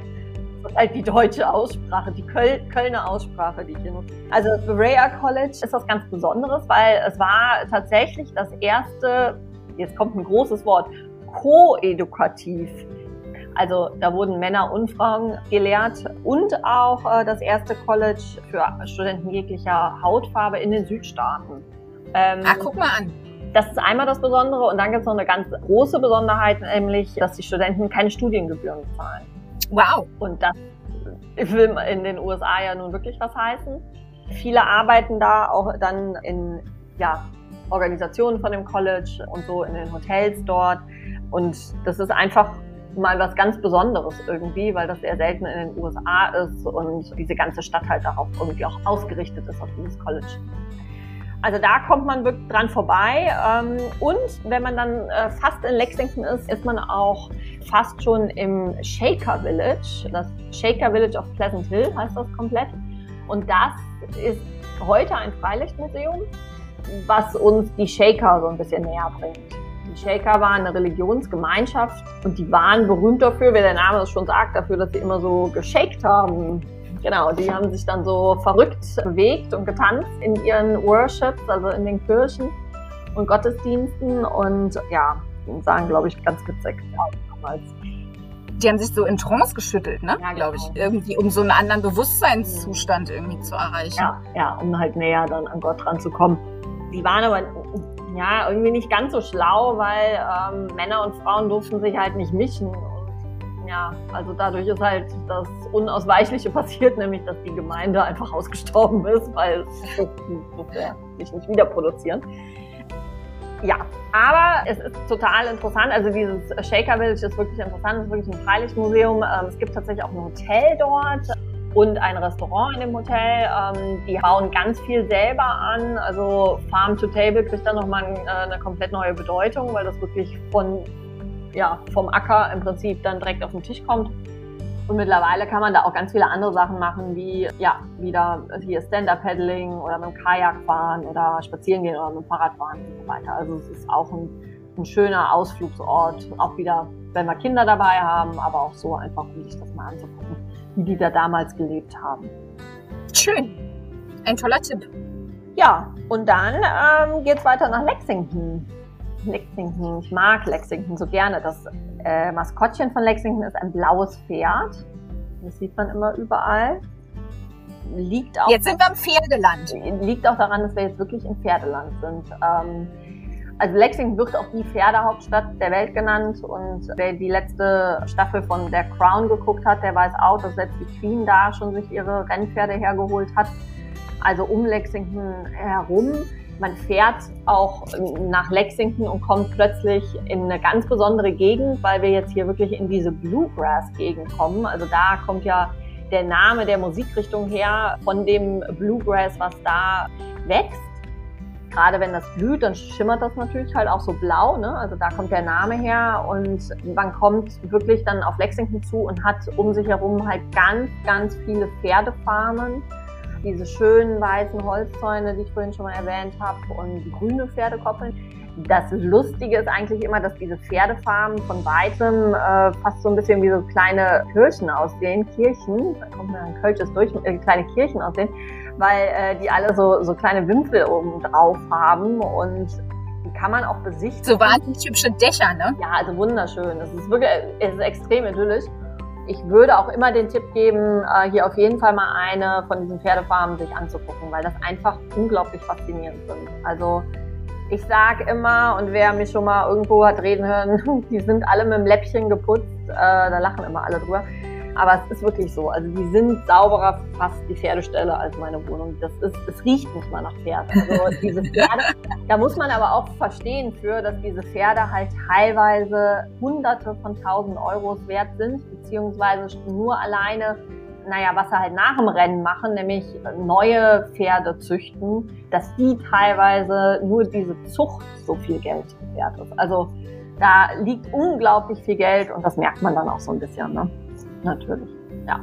Aber Lexington an sich ist eine schöne, mittelgroße Universitätsstadt und das merkt man auch. Man hat ganz viel äh, Restaurants und Bars downtown. Es ist sehr gut begehbar. Also wenn man downtown ein Hotel sich nimmt, dann kann man auch wirklich downtown abends bleiben und das hast du ja in den USA tatsächlich nicht so oft, dass du einfach sagst, ich gehe da auf sicheren Schritt des Abends noch mal ein bisschen in, in Downtown rum und laufe zum Restaurant und äh, gehe danach noch in der Bar was trinken und gehe dann wieder nach, nach Hause ins Hotel. Also das finde ich sehr, sehr sympathisch dran und die machen auch viel draußen. Also in den warmen Monaten hat man dann immer donnerstags zum Beispiel da mitten auf dem Platz, also das Live-Musik und man kann tatsächlich auch draußen auf diesem Platz trinken. Man kann da Alkohol kaufen. Auch das ist ja in den USA nicht so ganz normal. Ne? Das stimmt. Es ist wirklich sehr, sehr entspannt und eine sehr entspannte Stadt. Und man fährt da wirklich auch wegen dieser Entspanntheit hin. Dann hat man die Keeneland Rennbahn. Im April und im Oktober sind da Pferderennen. Wenn man da mal die Gelegenheit hat und genau in der Zeit dahin fährt, auf jeden Fall sich mal so ein Pferderennen angucken. Das ist super interessant. Keeneland ist, glaube ich, eine der schönsten Rennbahnen überhaupt. Nicht nur dort, sondern grundsätzlich. Toll wenn es kein Pferderennen gibt, wenn man nicht in den zwei Monaten zufällig da ist, dann auf jeden Fall mal hinfahren morgens früh, so um acht und sich da die Morning Workouts angucken. Dann sind da die Jockeys und die Trainer mit den Pferden und rennen ihre Runden. Und dann kann man wirklich da einfach drauf fahren und kann dann da sich durchfragen und in der Track Kitchen frühstücken gehen. da geht man dann frühstücken und dann sitzen neben einem die Jockeys und die Trainer und wenn die dann mitkriegen, dass man nicht aus den USA ist, sondern dass man Besucher ist oder aus Deutschland, dann sind die auch immer noch interessiert, dann kann man da mit den Jockeys und so sprechen. Also es ist ganz witzig irgendwie. Das ist ja total cool. Ja. Also zum Thema einzigartige Erlebnisse und wir sind ja wieder absolut beim Thema Pferdestärken. Das ist ja wirklich ein Traum. Ganz genau. Ja, und dann das Thema Alkohol. Jetzt sind wir nicht mehr so sehr im Moonshine-Land, sondern jetzt sind wir wirklich ganz tief drin im Bourbon-Land. Und in der Nähe von Lexington ist eine der ältesten Distillerien Kentuckys und das ist die Woodford Reserve Distillerie. Ist auch ein Bourbon, den man sehr gut hier in Deutschland kaufen kann. Und das Sympathische an Bourbons ist ja, dass die meistens gar nicht so teuer sind. Ja, die Schotten haben da schon höhere Ansprüche an ihre, daran, wie teuer sie sein wollen. Das ist tatsächlich bei Bourbon oft gar nicht so.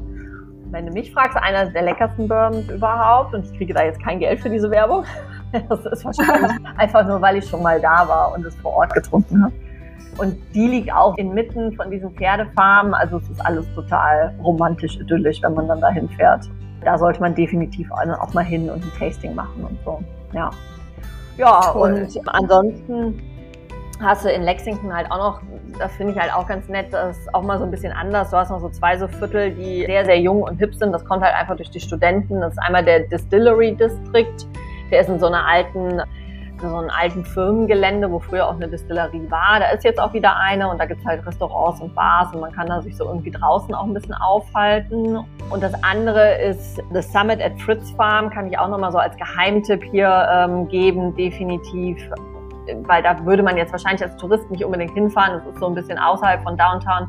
Und das ist so eine Art Outdoor-Shopping-Area, also es ist nicht wirklich eine Mall die auch sehr spezialisiert ist auf mal ein bisschen was anderes. Also es gibt Boutiquen, die es auch woanders gibt, aber nicht so diese üblichen normalen Geschäfte in den USA und vor allem viel Local-Geschäfte. Also es gibt auch eine Food Hall da und Läden, wo man mal was Lokales kriegen kann. Also das würde ich definitiv mal so als zwei Tipps geben, wenn man mal was anderes sehen will als das Übliche, sag ich mal, oder das, was direkt so einem ins Auge steht. Total klasse. Ja. Ja, sollen wir weiterfahren? Ja, in jedem Falle. Also die, die nicht fahren müssen, die konnten sich ja jetzt beim Whisky Tasting schon mal so ein bisschen in Stimmung bringen. Und im Übrigen, wer jetzt Lust hat von unseren Hörern sozusagen sich ein bisschen Urlaubsvorgeschmack zu holen, da hat Julia ja gesagt, dass es den Woodford Reserve auch äh, in Deutschland zu bekommen gibt. Der kann sich also auf diesem Wege schon mal ein bisschen Kentucky nach Hause holen. Absolut, ja. Definitiv machen. ja, es ist immer gemein als Reiseleitung, dass man da immer fahren muss und nicht trinken darf. Das ist ja böse. Aber das macht, machen wir später, machen wir später. Wir fahren jetzt erstmal weiter in Richtung Louisville. Und auf dem Weg sind auch noch einige Stops, wo man noch mal kurz anhalten kann. Ich würde jedem ans Herz legen, in Midway anzuhalten. Das ist kurz hinter Lexington westlich. Und das ist so eine ganz süße, idyllische All-American Small Town irgendwie. Also vielleicht so für einen Lunchstop oder sowas anhalten. Aber vor allem cool hier in Midway ähm, ist die Old Friends Farm. Und das okay. ist eine, ich würde es fast Tierfarm nennen, aber eigentlich hauptsächlich auch Pferdefarm für Tiere, die in Rente sind. ähm, ah. Also Rennpferde haben ja äh, eigentlich nach den ersten zwei, drei Jahren äh, als Rennpferde ausgedient, gehen dann in die Zucht, wenn sie irgendwie als Renntiere gut waren. Und das hört ja dann auch irgendwann auf, ja, und dann gehen sie halt in Rente. Und hier ist tatsächlich ein Journalist aus New York, der mittlerweile auch ordentlich weit fortgeschritten in Rente ist. Und der kauft dann immer äh, Rennpferde auf und gibt denen so ein Gnadenbrot da noch. Das ist toll. Ja, und das Lustige ist aber dieser Kerl, weil der da immer rumläuft mit so einem kleinen Pony, was immer hinter ihm herläuft. Und die zwei stehen dann da und erzählen einem ein bisschen was über diese Rennpferde und so. Also es ist total das ulkig. Ist ja, toll. ja. Und das kann man auch gut unterstützen, wenn man dahin fährt. Also das finde ich ganz toll. Ja, super. Und dann kommen wir auch an der Hauptstadt von Kentucky vorbei, Frankfurt. Ne? Frankfurt, ähm, ein bisschen deutschen Einfluss hier, ist äh, eine kleinere Stadt, ähm, also kein Riesenkapitol und hat es auch nicht. Und es hat aber auch zwei ganz tolle Distillerien, die Buffalo Trace Distillerie und die Castle und Key Distillerie. Ähm, und die ist ganz neu wieder auferlegt worden. Also es ist in so einem alten Gebäude, was wirklich fast wie so ein Schloss aussieht. Das hat da irgendwann jemand mal hingebaut. Und die haben jetzt ganz lange nur Gin hergestellt, weil Whisky ja wirklich eine Weile braucht oder Bourbon, bis es gereift ist. Und mittlerweile haben die aber, glaube ich, auch ihren ersten Bourbon auf den Markt gebracht. Also auch das ist sehr schön. Da kann man da einfach so ein bisschen mal die äh, sogenannten Backroads nehmen und nicht nur schnurstracks über den Highway nach äh, Louisville reisen. Fantastisch. Wenn man aber auf dem Highway ist, dann auf jeden Fall äh, in Shelbyville bei der Shops of the Bluegrass Outlet Mall anhalten. Also wer einen Shopping-Tipp braucht, das ist äh, definitiv ganz konkret was, wo man sehr gut shoppen kann. Das ist auch ein super Tipp. Shelbyville hatte ich mal gelesen zum Thema Kentucky, Pferdeland und sowas, dass in Shelbyville es irgendwie 90 Gestüte gibt. Das ist eine ziemliche Menge und die sind für die Zucht von dem American Saddlebred bekannt, ne? Ja, genau. Alles um Lexington rum ist halt dieser Thoroughbred, ne? also so ein Vollblüter, die halt gut für Pferderennen sind. Und Shelbyville ist dann eher für den Saddlebred. Die sind, glaube ich, nicht ganz so schnell, einfach eine andere Pferdeart und dafür bekannt. Ja. Aber genau, also jetzt hier Lexington und dann zwischen Lexington und Louisville ist halt Pferdeland. Total. Was man aber auch wissen muss, ist, wir sind jetzt hier nicht im Texas-Pferdeland. Also so Ranches und Dude Ranches, wo man dann auch Urlaub machen kann und so. Da ist Kentucky tatsächlich gar nicht unbedingt das Richtige für. Es gibt zwar auch Bed and Breakfast, wo man auch mal reiten kann und sich mal auf ein Pferd setzen kann und so. Da gibt es schon Möglichkeiten, aber es ist nicht so dieser typische, ich mache jetzt drei Wochen Ranch-Urlaub. Start, sondern hier geht's wirklich um die Pferdezucht vermehrt und die Pferde rennen. Und ja, also so selber reiten, wie gesagt, kann man mal hier und da die Gelegenheit haben, aber jetzt nicht unbedingt, wenn man einen Pferdeurlaub machen möchte. Oder einen Reiturlaub, okay. möchte sagen was anderes, wenn man einen Reiturlaub mhm.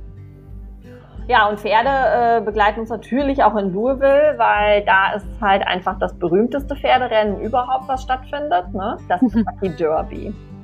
Und das findet immer am ersten Samstag im Mai statt, auf Churchill Down, so heißt die Rennstrecke dort. Und da würde ich auch jedem vorschlagen, so eine Backsides and Stable Tour zu machen. Da kommt man wirklich dann mal hinten, wo die ganzen Jockeys wohnen teilweise und wo die Pferde stehen und so hin und kommt mal so ein bisschen, ja, so hinten Blick hinter die Kulissen äh, kann man da werfen. Und direkt an diesem Churchill Downs ist dann das Kentucky Derby Museum dran. Und da ist das Coolste, also das muss man gesehen haben, ähm, die haben eine 360-Grad-Leinwand. Wow. Das ist echt wow, weil man da sitzt und also ich habe noch nie drin gesessen und nicht gesehen, dass irgendeiner eine Träne verdrückt. Und wenn ich es bin. Also die machen halt da auf dieser 360-Grad-Leinwand so den ganzen Derby-Tag. Dann geht so ein bisschen vorher mit der Fohlenzucht und so los und dann von morgens 5 Uhr an, wenn die da die Pferde fertig machen, bis dann das Derby irgendwann im vollen Gang ist und so und später. Und das ist immer sehr, sehr emotional alles. Also diese Rosen, die da dann nachher verschenkt werden an den Gewinner und so. Das ist ganz cool. Also das ist etwas, äh, was man in, in Louisville auf jeden Fall gesehen haben sollte. Und dann gibt's ja noch eine andere Sportgeschichte in Louisville und das ist Muhammad Ali. Also den kennt, glaube ich, jeder und der kommt aus Louisville, Absolut. ist hier geboren und ist mittlerweile auch dort wieder begraben. Er hat sein Leben nicht so viel nachher in, in betuchteren Jahren dort verbracht, aber er ist da jetzt äh, auf seinen Wunsch hin wieder begraben worden. Und es gibt das Muhammad Ali Center und das ist ein ganz tolles Museum, was so über seine Sportgeschichte, aber auch vor allem über seine philanthropischen ähm, Sachen, die er nachher gemacht hat, äh, erzählt. Aber man kann auch dann da so Schattenboxen mit ihm und keine Ahnung was, Fotos mit ihm aufnehmen und solche Geschichten. Also es ist ein sehr interaktives Museum und das ist auch ganz cool. Ja. Toll. Man kann es eigentlich auch gar nicht oft genug sagen, wenn die Amerikaner Museen machen, ist es nichts, was auch nur ansatzweise mit einem deutschen Museum zu vergleichen ja. wäre. Es ist immer auch Entertainment. Für uns ne, es spielt ja immer eine wichtige Rolle die Bildung und Vermittlung von Wissen. Ja. Und das machen die Amerikaner auch, aber sie haben einen interessanteren Schlüssel dahin, weil du merkst dir ja auch bestimmte Dinge viel mehr, wenn auch ein Stück weit Entertainment dabei ist. Wenn es also unterhaltsame Wissensvermittlung ist, dann dann ist es halt nicht dröge wie Schule oder wie eben bei uns hin und wieder eben die Museen, wobei wir ja da auch äh, Fortschritte machen, was das angeht. Aber ähm, ein amerikanischer Museumsbesuch ist immer echt ein Highlight. Absolut, das muss man wirklich sagen. Also so dieses Konzept Infotainment haben die echt drauf. Und ich habe das auch immer wieder auf Reisen, dass die Leute, ach, noch ein Museum, noch ein Museum, ja, aber das ist, es ist nicht ein Museum-Museum. Es ist irgendwie eine Activity und ein, ein Highlight und man lernt ganz viel, aber irgendwie hat man auch Spaß dran, während man das tut. Und deswegen sind die schon echt ganz cool.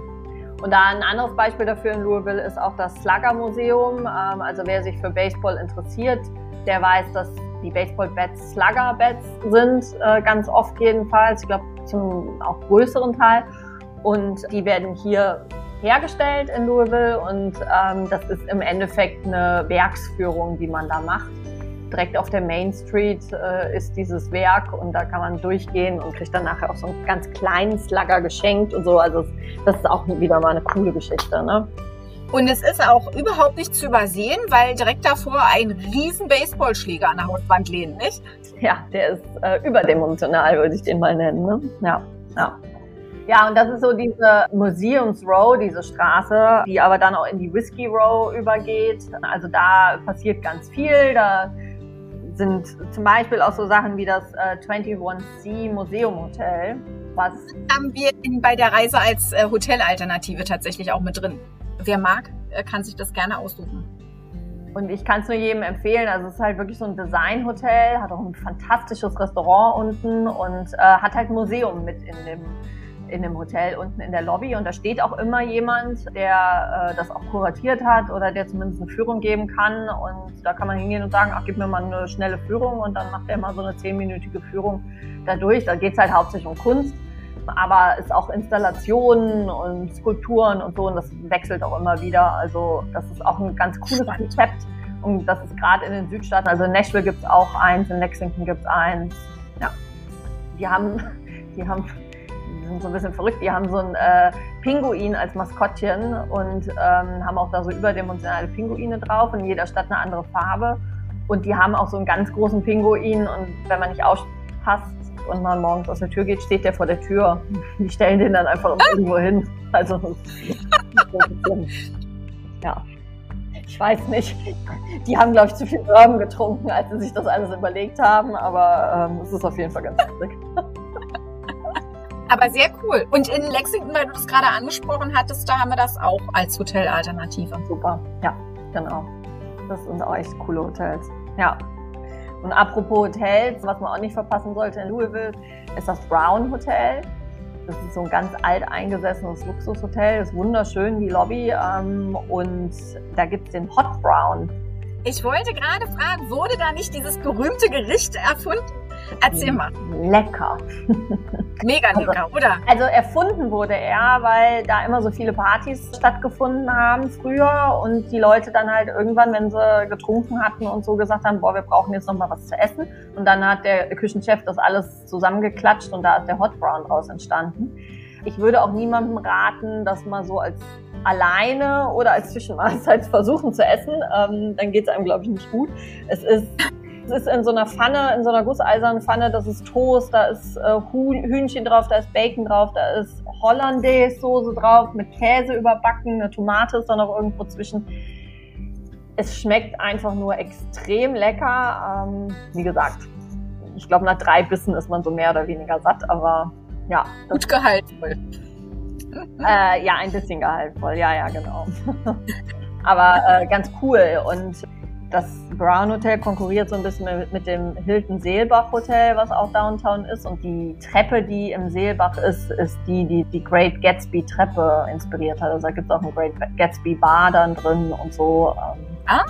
Dieses berühmte Werk. Genau. Also Louisville ist eine coole Stadt. Louisville ist eine groß, größere Stadt. Ähm, ist jetzt keine riesige Großstadt. Das muss man eigentlich in den Südstaaten grundsätzlich immer dazu sagen, dass die Großstädte immer nicht so groß wirken wie sie Einwohner tatsächlich dann doch haben. Ähm, aber es ist eine größere Stadt, es gibt wirklich sehr viel, was man da einfach auch machen kann. Es gibt auch, die Nadine hat es vorhin schon mal erwähnt, die Speakeasies. Das ist im Moment auch so ein Trend da in den Südstaaten und war ja auch gerade in der Prohibition war natürlich ganz, ganz wichtig für gerade für Kentucky mit ihrer Bourbon-Kultur und, und vor allem der Wirtschaft die dahinter hing. Ähm, also da haben einige Destillerien ja auch Bourbon als medizinisches Produkt weiter produziert.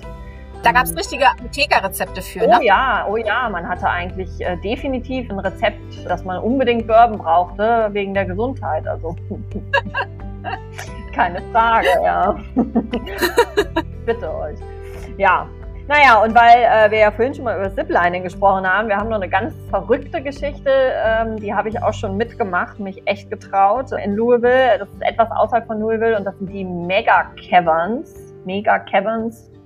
Und zwar sind das, also es sind keine natürlichen Höhlen, das sind schon man-made ähm, Caverns, Höhlen, die da äh, in den Berg geschlagen sind. Und da kann man Zipline drin. Und Das ist ja Ja, cool. ja, das ist cool und das ist auch echt beängstigend. Also weil man wirklich, äh, also die leuchten das schon so ein bisschen aus, aber halt jetzt nicht im Vollmodus, sondern immer so mit so ein bisschen rot und grünes Licht und hier und da. Und man tatsächlich ist das ziemlich hoch. Das sind ganz, ganz hohe äh, Höhlen und dann ist diese Zipline auch ziemlich hoch und das, man hat aber ja über sich und rechts und links diese Höhlenwände. Also man ist so ein bisschen, als würde man durch so Canyons durch Ziplinen. Uh, Es, das ist, also, da hatte ich schon echt Respekt dann äh, teilweise vor, aber wenn man einmal anfängt, muss man halt auch durchziehen, ne? man muss ja auch wieder zurückkommen. ja. Aber das, äh, also wer so ein bisschen Bock auf Abenteuer hat, der kann das dann ruhig noch mitnehmen. ja, sehr cool. Also wieder ein Adrenalinkick. definitiv. Ja, und dann ähm, fahren wir jetzt wieder südlich von Louisville aus Richtung im Endeffekt Nashville dann nachher. Aber auf dem Weg ist dann nochmal so ein bisschen ähm, was, was man definitiv auch, was große Highlights sind ähm, in Kentucky und die man gesehen haben sollte. Einen kurzen Stopp könnte man mal in Hodgenville machen. Da ist Abraham Lincoln geboren.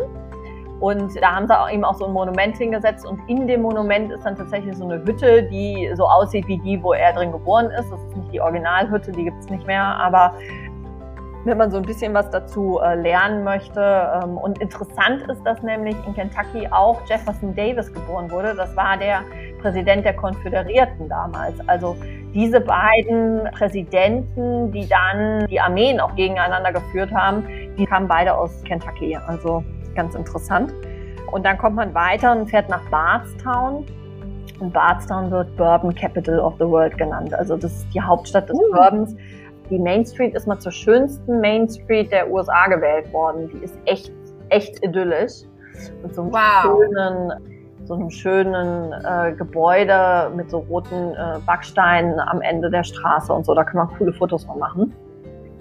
Und das ist also man hat da immer ein Bourbon Festival einmal im Jahr und man hat halt Jim Beam hier, man hat Maker's Mark hier, man hat Wild Turkey hier. Also die großen Distillerien sind hier im Umkreis angesiedelt und deswegen gilt Bardstown hier auch so als Bourbon Capital. Habe ich eigentlich schon mal zum Kentucky Bourbon Trail erzählt? Doreen? Ich hatte auch gerade gedacht, der Urban Bourbon Trail, wo war denn der noch gleich? Der Urban Bourbon Trail, danke, dass du mich daran erinnerst, der ist ja auch ganz wichtig. Also zunächst einmal, es gibt den Kentucky Bourbon Trail. Das ist so ein kleiner Pass, den man hat. Und dann kann man die ganzen Distillerien abfahren und die besuchen und testen. Führt durchs ganze Land. Man fährt durch äh, komplett Kentucky durch. Und dann kann man, wenn man die alle geschafft hat, kriegt man nachher irgendwas. Ich glaube, ein T-Shirt oder das ändert sich immer. Und jetzt denken immer alle, ja, ja, ja, ja, ja. Aber ich habe tatsächlich mal ein deutsches Pärchen getroffen, die mir den ganz stolz präsentiert haben. Die haben zwei Wochen Urlaub gemacht und haben in zwei Wochen diese Distillerien abgefahren. Und es sind, glaube ich, mittlerweile 18. Also es kommen auch immer wieder welche dazu. Also, boah, da habe selbst ich meinen Hut gezogen. Ich habe die noch nicht alle gesehen. Und ich habe schon viele gesehen.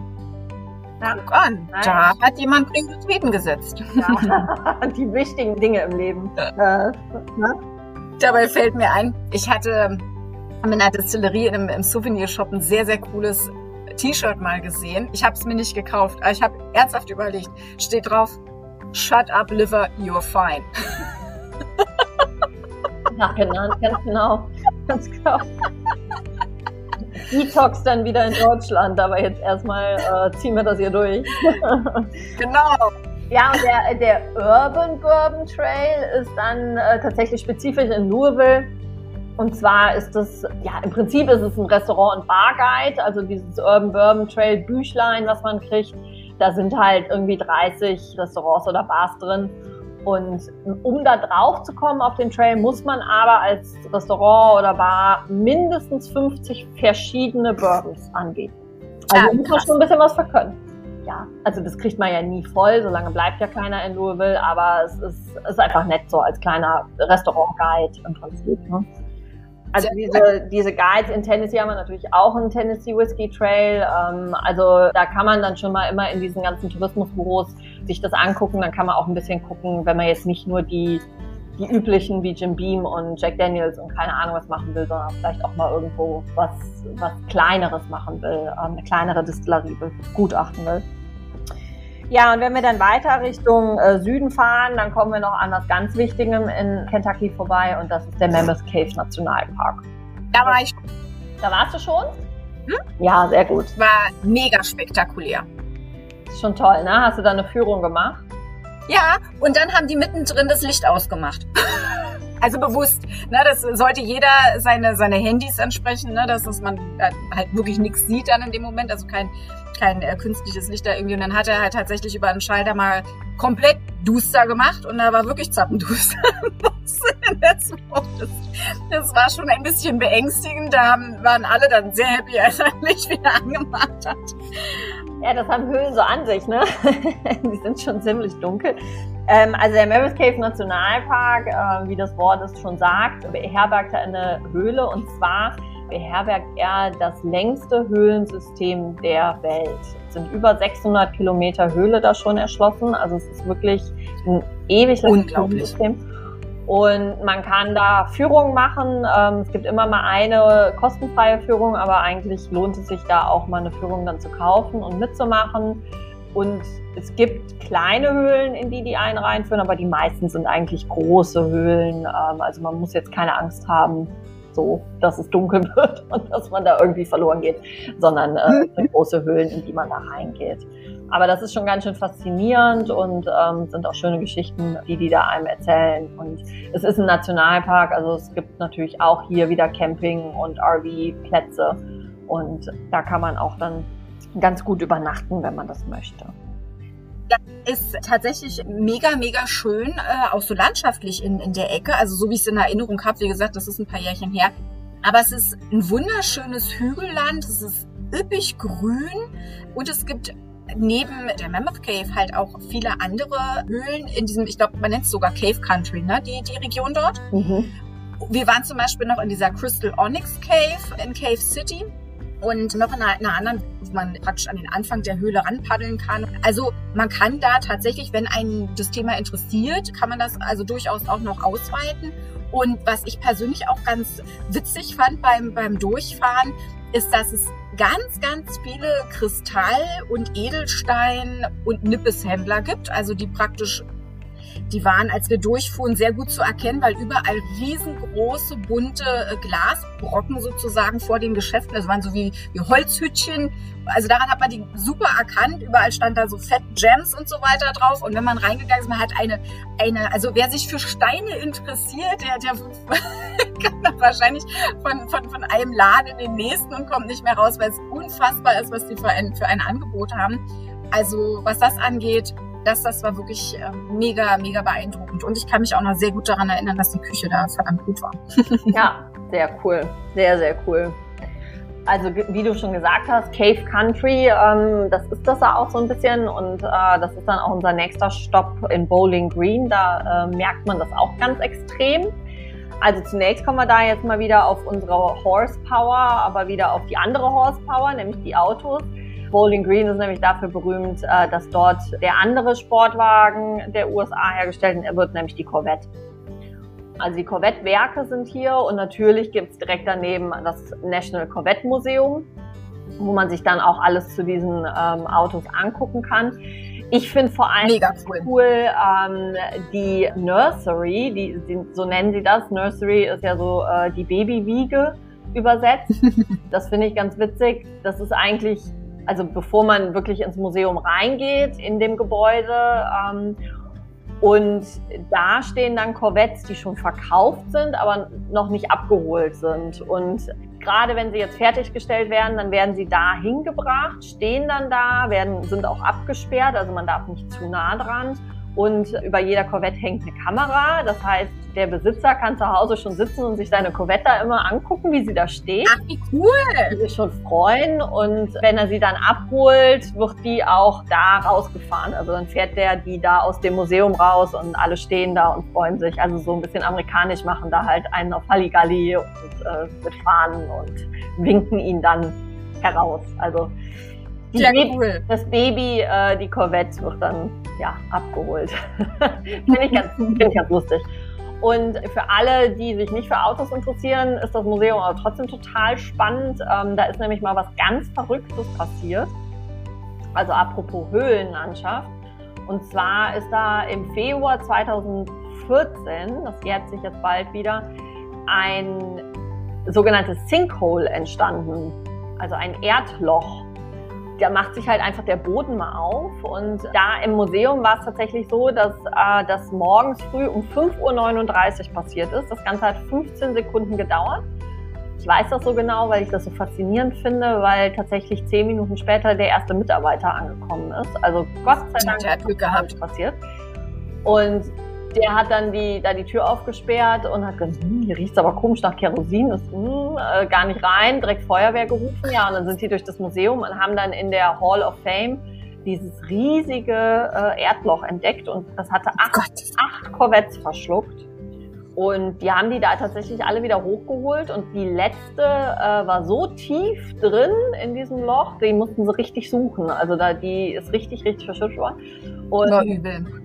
Ein paar von denen haben sie dann tatsächlich auch wieder hergestellt äh, und ein paar stehen da jetzt noch so, wie sie aus dem Loch rausgeholt wurden, weil die einfach zu kaputt waren und auch einfach, um die Geschichte zu erzählen. Und äh, das haben sie ganz schön, also das Loch ist wieder zu, ist klar, das haben sie ganz schön äh, in das Museum integriert, diese Geschichte. Ähm, und ich finde es einfach total faszinierend, weil ich meine, so ein, ein Sinkhole, so oft kommt es halt nicht vor und da hat halt über Jahrzehnte, äh, ja, im Prinzip ein Wassertropfen ein Loch gegraben. Ne? Oh, übel, ja. Also wir sagen immer, das ist jetzt äh, der sicherste Ort in Kentucky, weil da wird es definitiv nicht wieder passieren. ähm, das wird jetzt gut kontrolliert, ähm, aber das ist schon echt ganz faszinierend irgendwie. Ja. Und ansonsten ist äh, Bowling Green einfach auch so eine nette kleine Stadt, ähm, ist eine Universitätsstadt. Also auch da hat man, äh, da hat man so einen richtig schönen Square irgendwie in der Mitte von dieser Stadt, so wie man sich das so in so Filmen vorstellt, ne, wo so amerikanische Kleinstädte abgebildet werden. Und da kann man also auch ganz gut Schön. dann abends sich noch so ein bisschen frei bewegen. Ja. dann würde ich sagen, geht es schon wieder nach äh, Nashville zurück, um den Rückflug anzutreten. Sind dann nochmal so ungefähr anderthalb Stunden vom Bowling Green. Also man kann auch die letzte Nacht im Bowling Green machen zum Beispiel und dann am nächsten Tag zum Flughafen direkt durchfahren. Oder man macht vielleicht nochmal eine Nacht zu Nashville. Ich würde ganz gerne zu Nashville noch eine Sache sagen, ähm, die jetzt ganz neu ist. Und das ist das Projekt Fifth and Broadway. Das ist direkt downtown an dem Lower Broadway dran. Direkt neben dem Ryan okay. Auditorium. Das ist so ein neuer Komplex, der da gebaut worden ist. Der wird jetzt im März 2021 eröffnet und das beherbergt Restaurants, Bars und so weiter und das beherbergt aber auch das Museum of African American Music. Und das ist das erste oh. Museum, was sich ganz alleine afroamerikanischen Musikern widmet und ist auch eins von diesen sehr interaktiven Museen. Und toll, dass das jetzt in Nashville eröffnet wird, weil es einfach ein, äh, ein wichtiges Thema ist und äh, wir uns hier in Music City befinden und das halt ein ganz wichtiger Teil von Music, äh, amerikanischer Musik ist. Und, Auf jeden Fall. Ja. Und die Nashville Jubilees, das war ein aus von einem afroamerikanischen College, was es in Nashville gab. Das hat schon die Queen besungen ähm, Anfang des 20. Jahrhunderts und so. Ähm, und die muss dann wohl auch gesagt haben, ach, die müssen aus Music City kommen, so schön wie die singen. Und dadurch hat auch ähm, Nashville seinen Namen dann mehr oder weniger bekommen. Ah.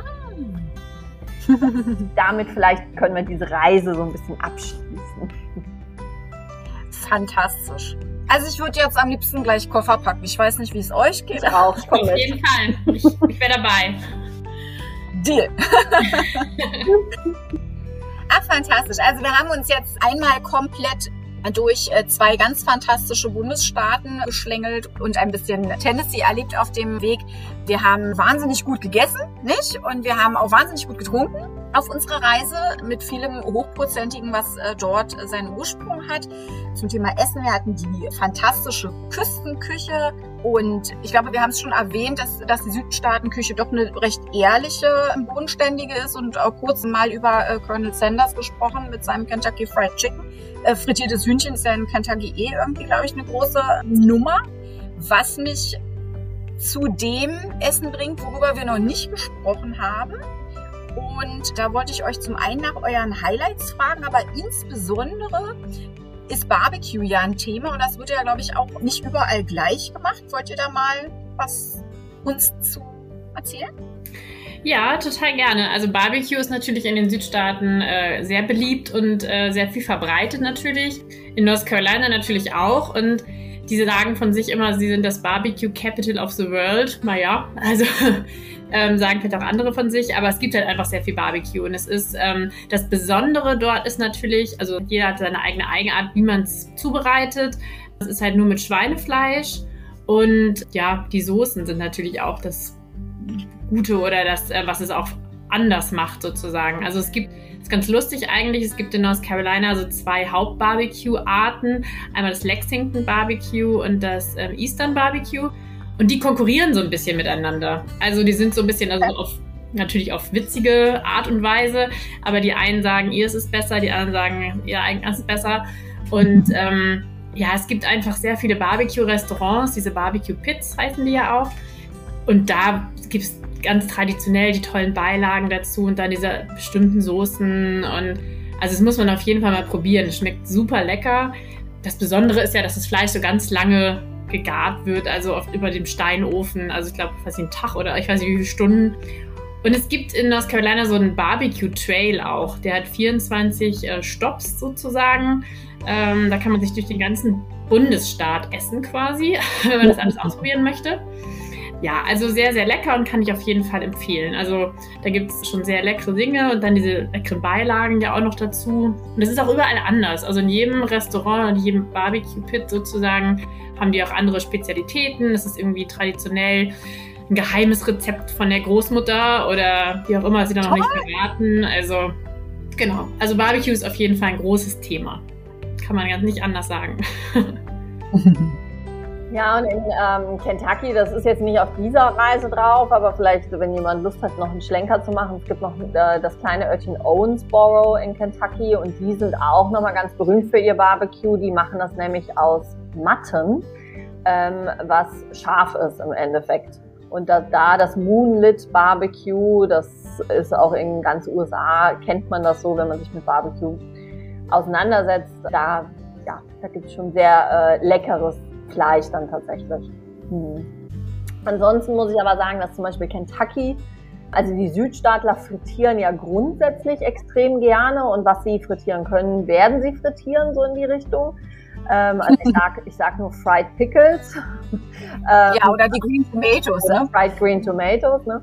Aber ich muss dazu sagen, dass ich gerade finde, in Kentucky in den letzten Jahren ähm, hat sich halt sehr so dieses Farm to Table durchgesetzt, was ja jetzt mittlerweile auch schon so ein, so ein Totschlägerwort ist irgendwie, weil das jeder benutzt, aber ähm, du kriegst halt oft sehr gutes, auch ein bisschen feineres Essen. Also mit fein meine ich jetzt nicht unbedingt extrem hochpreisig, sondern einfach, es ist nicht ganz so, ja, du hast ein frittiertes Hühnchen auf den Tisch geknallt, sondern es ist, die machen wirklich extrem viel und haben viele Köche, die sich sehr hoch entwickelt haben mittlerweile.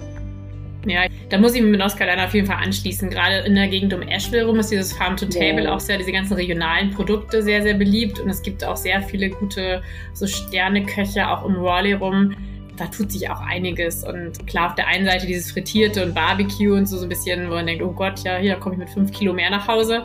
Aber man kann auch einfach sehr gesund und gut essen. Also aber mit fünf Kilo mehr wird man trotzdem nach Hause kommen. Auf jeden Fall. Man muss ja auch alles mal probieren. Und man sagt, also es ist ja auch nicht so, dass man sagt, man soll es nicht probieren und nicht essen. Also es schmeckt einfach sehr, sehr lecker. Und wenn man da ist, soll man es wirklich auch machen. Und egal, was die Waage sagt. Genau. Man ist ja schließlich im Urlaub. Man muss sich ja mal was gönnen. Genau. Auf jeden Fall. Was sind denn eure persönlichen Genussmomente in den Bundesstaaten gewesen? Gibt es äh, gibt's was, was ihr gegessen habt, wo ihr gesagt habt, das ist der Hammer, das ist so göttlich, das muss man probieren? Also ich muss schon sagen, dass ich das Barbecue super fand. Also klar gibt es immer mal hier und da ein Gericht, wo man sagt, boah, das war jetzt ja total lecker, aber ähm, so Barbecue, weil es was Besonderes war, was man jetzt hier in Deutschland nicht so in dem Fall so bekommt und auch diese ganzen Beilagen, was man da so, diese Haschpappis finde ich auch immer so halt lecker. Ähm, also ja, es gibt halt immer so ganz, da muss ich sagen, ja, vielleicht Barbecue würde ich sagen, könnte ich ihn nennen. Hm. Ja, und ach Gott, ich, ich kann, dann, da reden wir noch in drei Tagen drüber. Ich sage eigentlich immer, ich glaube, das ist nochmal ganz wichtig auch zu erwähnen, also wer in den Südstaaten entweder schlecht ist oder in, einer, in einem Kettenrestaurant ist, der ist es wirklich selber schuld, dem ist nicht zu helfen. Also man kann in den Südstaaten eigentlich nicht schlecht essen. Und es kann auch sehr hochpreisig sein, wie überall in den USA. Gerade wenn du Fleisch isst, wenn du Fisch isst, dann wird es immer schnell hochpreisig aber man kann auch extrem gut günstig essen. Also man muss dann nicht bei McDonald's oder so anhalten oder bei Olive Garden oder so, die gibt's natürlich auch, sondern man kann auch wirklich dann in irgendeinem kleinen Barbecue-Pit oder in einem kleinen Restaurant ähm, oder Café an der Ecke extrem gut für kleines Geld essen. Also auch keine Angst davor haben, da mal in irgendwas reinzugehen, was vielleicht ein bisschen ähm, wie eine Kaschemme aussieht die werden trotzdem mit das beste Essen haben, was man je gegessen hat. Ich wollte gerade sagen, meistens sind ja auch die unscheinbaren, sehr ursprünglichen Lokale an die, die dann wirklich fantastisch sind, weil sie halt auch nur ein kleines Angebot haben. Also ne, auch gerade so die Imbissgeschichten, ich sag mal auch so ähnlich wie bei, wie bei den Foodtruck-Geschichten, die haben sich ja auch spezialisiert auf bestimmte Sachen, die sie besonders gut können. Und dadurch, dass sie im Prinzip das bis zur Perfektion getrieben haben, ist äh, genau das dann natürlich da auch besonders äh, gut. Also deswegen, da, da schließe ich mich voll an, dass manchmal, wenn es eben halt vielleicht auch nicht unbedingt ähm, so den Anschein macht oder so aussieht, dass es dann ein absoluter Genussmoment werden kann. Ja. Ja. ja. Ja, man kann natürlich ähm, super auch Cocktails trinken da in unseren Staaten. Also nicht nur den Bourbon oder Moonshine oder Whisky ähm, pur, sondern wir haben natürlich da auch fantastische Bars, die einfach sehr gute Cocktails anbieten. Und in Kentucky ist zum Beispiel einer der berühmtesten Cocktails der Mint Julep. Das ist so der offizielle Cocktail des Kentucky Derbys.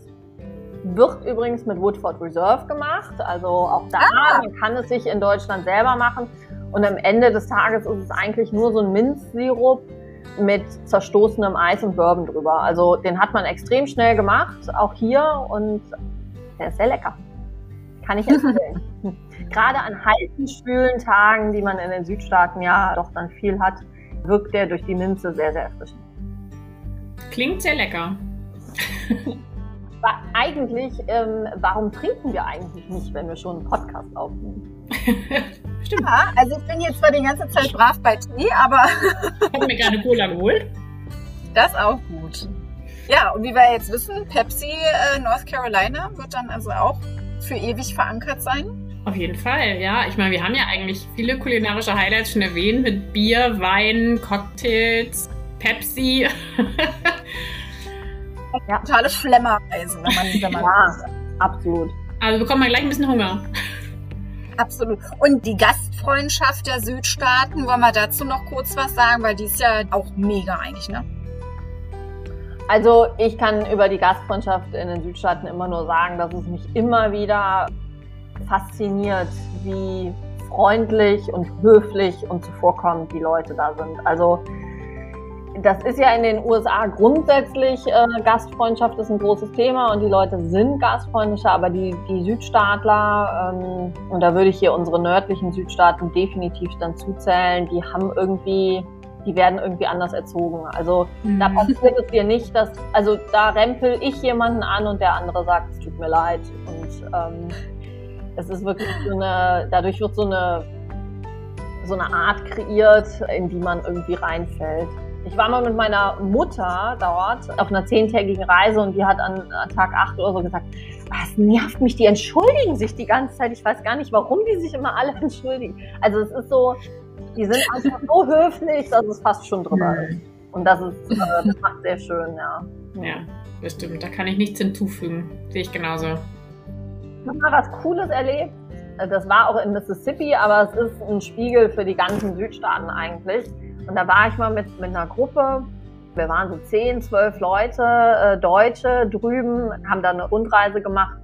Und eine Kollegin von mir in Mississippi, in so einem kleinen, kleinen Ort, Greenwood, Mississippi, die da die Tourismuschefin war, die hat früher ein Catering-Unternehmen gemacht. Und weil es um die Weihnachtszeit herum war, hat sie entschieden, weißt du was, wir machen einfach eine Weihnachtsfeier bei mir zu Hause. Und dann hat die ihr Haus aufgemacht hatte natürlich auch ein ganz nettes Haus, aber hat sie ihr Haus aufgemacht, da standen riesige Weihnachtsbäume drin und dann hat die wow. ein riesen Buffet mit leckersten Sachen, alles selber gekocht. Also die muss wow. tagelang nur gekocht haben. Für uns zwölf Leute natürlich, wie das so üblich ist in Südstaaten, noch andere Leute eingeladen, weil man lädt ja nicht nur dann die ein, sondern alle noch andere Leute, damit da die Leute miteinander reden können. Und dann hatten wir da noch einen bei, der dann auch noch, das ist ein Musiker, der einen Chor oder sowas leitet. Und der hat dann noch auf dem Flügel Stille Nacht, Heilige Nacht gesungen und die ganze deutsche Gruppe hat dann Stille Nacht, Heilige Nacht gesungen. Das ist also, mega. Ist das toll. Und Wahnsinn. einfach mal so. Und das ist selbstverständlich also, auch irgendwie für die dann. Ich weiß dann auch immer gar nicht, was man als Dankeschön machen soll, weil das so, weil die das so aus dem Herzen raus machen, das ist Wahnsinn echt toll. Ja, man würde das halt gerne spiegeln, ne? Mhm. aber ist ja dann schwerlich, Direkt. schwerlich machbar. Ja. Die in der Zusammensetzung an, an der Stelle werden dann auch nicht irgendwie hier sein, um, um dass man die halt einladen kann. Ne? Ja, das stimmt. Ja, ja. ja. ja wirklich schön. Südstaaten. Nee, voll super. Mhm. Natürlich interessieren wir uns alle brennend auch für eure Insider-Tipps und bestimmt habt ihr vor Ort schon so einiges gemacht, was euch ewig in Erinnerung bleiben wird. Weil es halt besonders war, wie ähm, mein schon erwähntes äh, Konzert in der Grand Ole Opry oder eben das auch schon bereits erwähnte Nesca-Rennen, bei dem ich sein durfte. Also es gibt halt einfach so bestimmte Sachen, die sich so einbrennen. Habt ihr da was? Äh, erzählt mal. Ja, also ich muss sagen, die Tipps, die ich, ähm, oder was ich so erlebt habe, was ich so toll fand, habe ich immer schon so ein bisschen einfließen lassen. Also für mich war es auf jeden Fall ein Highlight, ähm, die Wildpferde zu sehen, vom Leuchtturm aus dahin zu fahren und da sind neben uns so Delfine geschwommen, solche Sachen. Oder auch so eine, eine Sportveranstaltung zu sehen.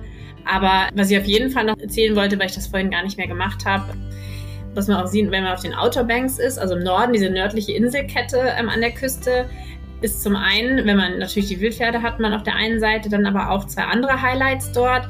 Das ist einmal das Gebrüder Wright Memorial. Und zwar ähm, die Gebrüder Wright, die haben den ersten erfolgreich bemannten und motorisierten Flug durchgeführt damals. Und zwar 1903 im Dezember. Es war halt sehr kalt. Und die sind auch nur so ein paar Meter weit gehopst eigentlich. Aber es war, was gilt als erster Flug. Und da ist ein tolles Memorial gebaut worden. Also erstmal natürlich so eine Skulptur und dann haben sie aber auch nachgestellt, ähm, wie die geflogen sind. Dann ist das äh, Flugzeug quasi nachgebaut worden. Das steht da, da kann man Fotos machen. Und die haben ein tolles neues Besucherzentrum gebaut vor zwei Jahren, für neu eröffnet. Und da lernt man alles darüber und da sind Ranger, die ein bisschen was dazu erzählen und das ist schon echt nett. Das ist in Kitty Hawk, also direkt auf den Outer Banks. Wenn man da ist, empfehle ich auf jeden Fall, da mal vorbeizufahren. Und auf den Outer Banks befindet sich auch Jockey's Ridge. Und zwar, das ist die höchste ja, natürliche Sanddüne an der Ostküste der USA. Die variiert immer von den Größen, kommt immer auf den Wind an.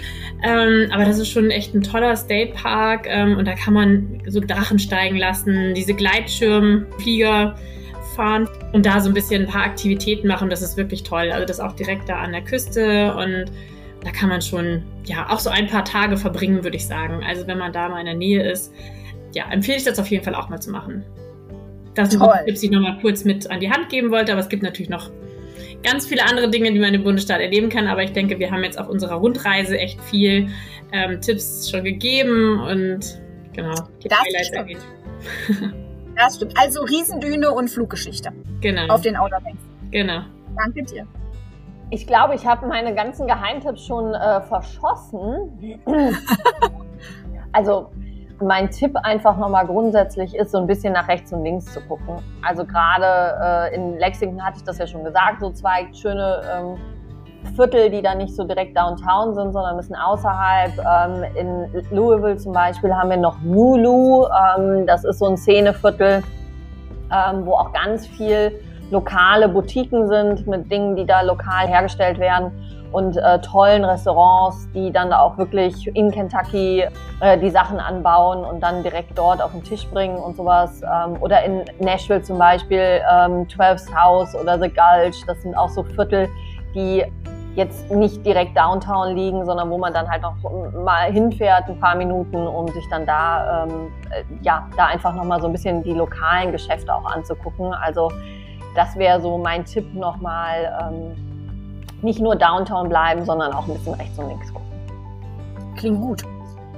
Also ich habe auf jeden Fall meine Bucketlist in Kentucky. Ich fand dieses Land Between the Lakes auch ganz äh, fantastisch, was so im, im, Südosten ist. Also von Nashville, glaube ich, auch gar nicht äh, so verkehrt zu erreichen. Also für diejenigen, die jetzt zum Beispiel mit dem Camper unterwegs sind, mit, mit dem Wohnmobil ein bisschen mehr Zeit haben. Das äh, würde ich mir gerne angucken. Owensboro hast du schon erwähnt. Mega cool, auch mit der Bluegrass-Geschichte eben. Das will ich auf jeden Fall machen. Und weil ich so ein kleiner verkappter Country Music Fan bin. Ich hatte gelesen, dass es im hatte ich vorhin Osten gesagt? Ich meinte natürlich im, im Westen. Oh, habe ich mich versprochen. Im Osten allerdings, weil du ja sagtest, man soll nach rechts und links gucken. Also jetzt habe ich nach links geguckt, jetzt gucke ich nach rechts und zwar im Osten diesen Country Music Highway gibt. Also wie gesagt, wer jetzt eben Country Music Fan ist, findet da zum Beispiel das Haus von äh, Loretta Lynn, aber auch viele Country Stars sind dort äh, geboren oder wohnen dort, wie zum Beispiel Billy Ray Cyrus, Dwight Jokum, Patty Loveless, Winona.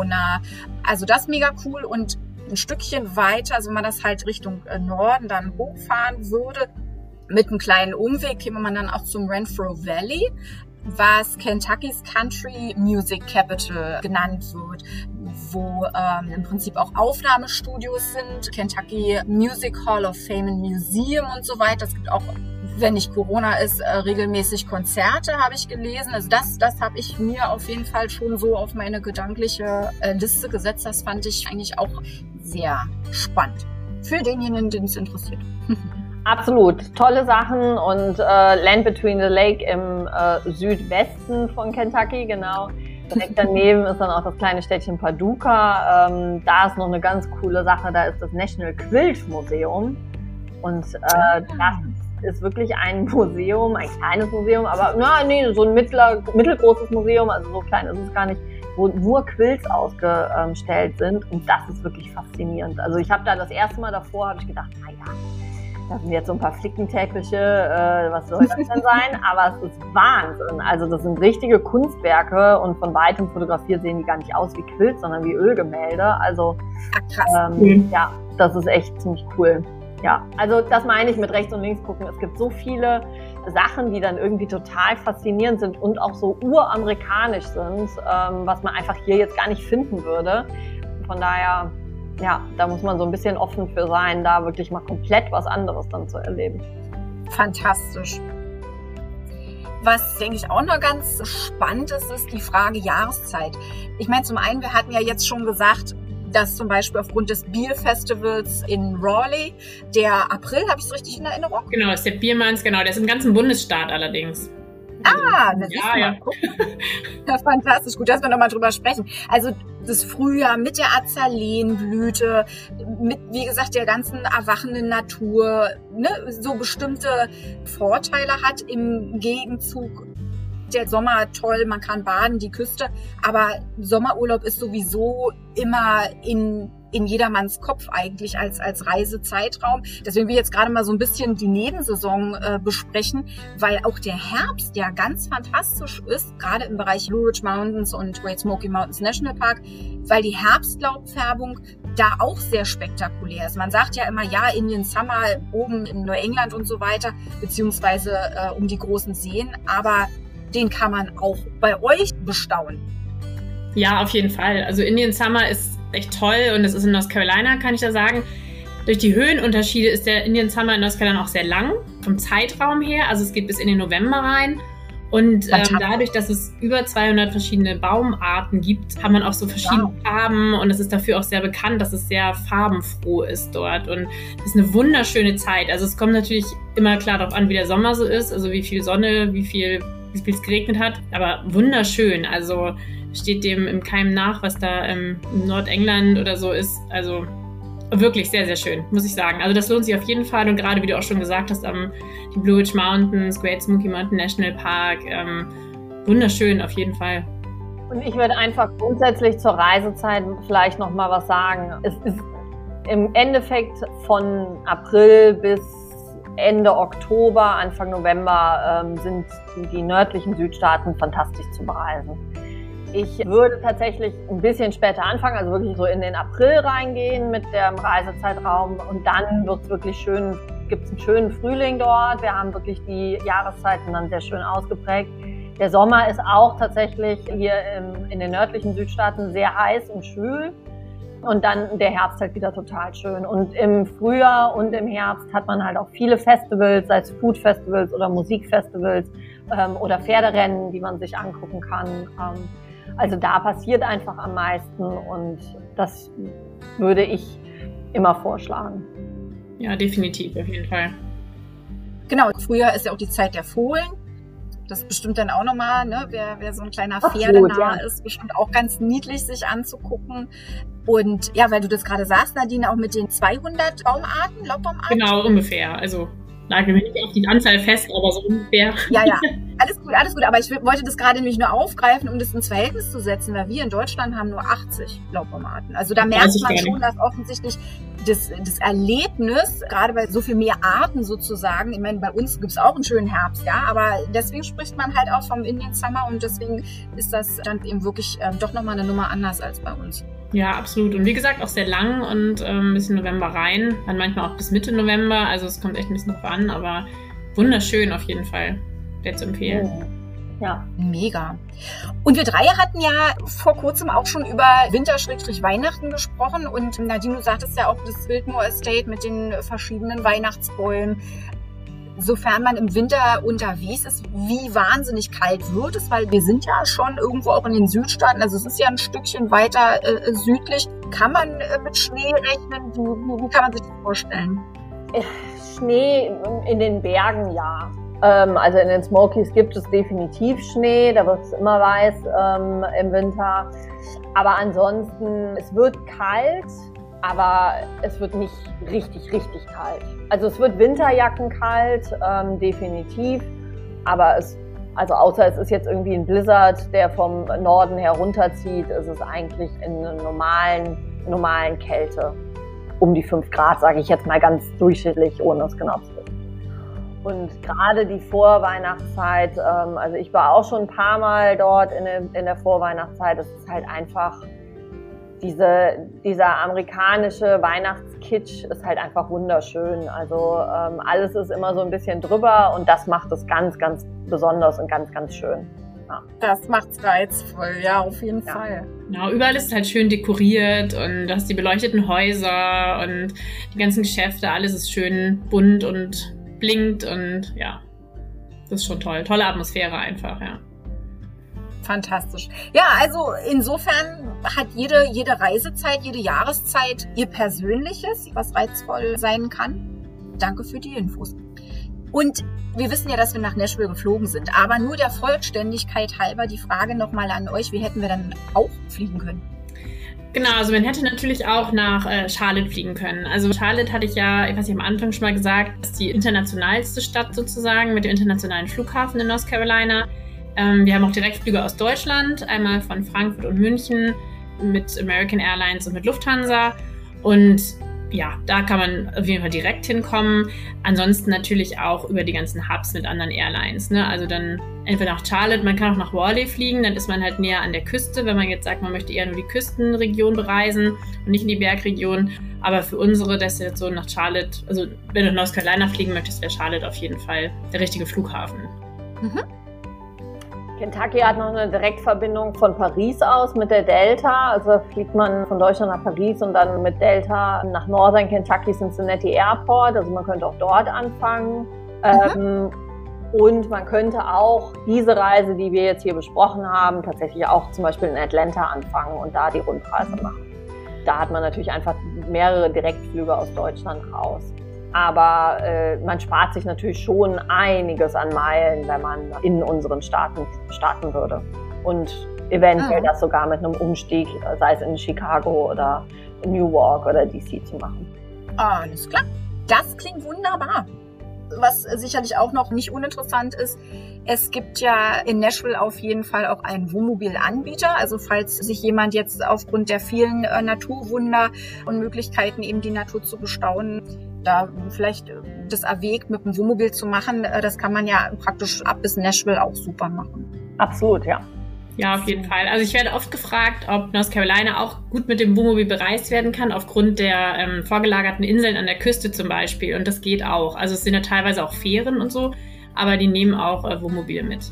Also das wäre. Ah, super. Das heißt. Super, dass du das noch sagst. Stimmt. Genau, das wollte ich noch kurz erwähnen, weil ich weiß, dass es öfter mal gefragt wird und nicht so selbstverständlich ist, ja.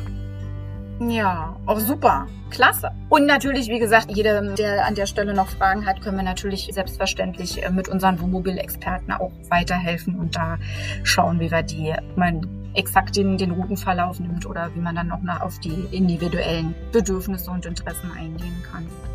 Tipps, persönlichen Rat. Habt ihr da was? Was man sagen könnte, dass man generell immer ein bisschen mehr Zeit einplanen muss. Weil ich meine, wenn man da so durchrauscht ähm, und überall nur eine Nacht übernachtet, siehst du ja nichts von der Stadt. Also das macht die mhm. zwar viel zu lang, ja, aber andererseits dann, ja, also. Mhm. Der Weg ist nicht das Ziel, der Weg ist das Ziel.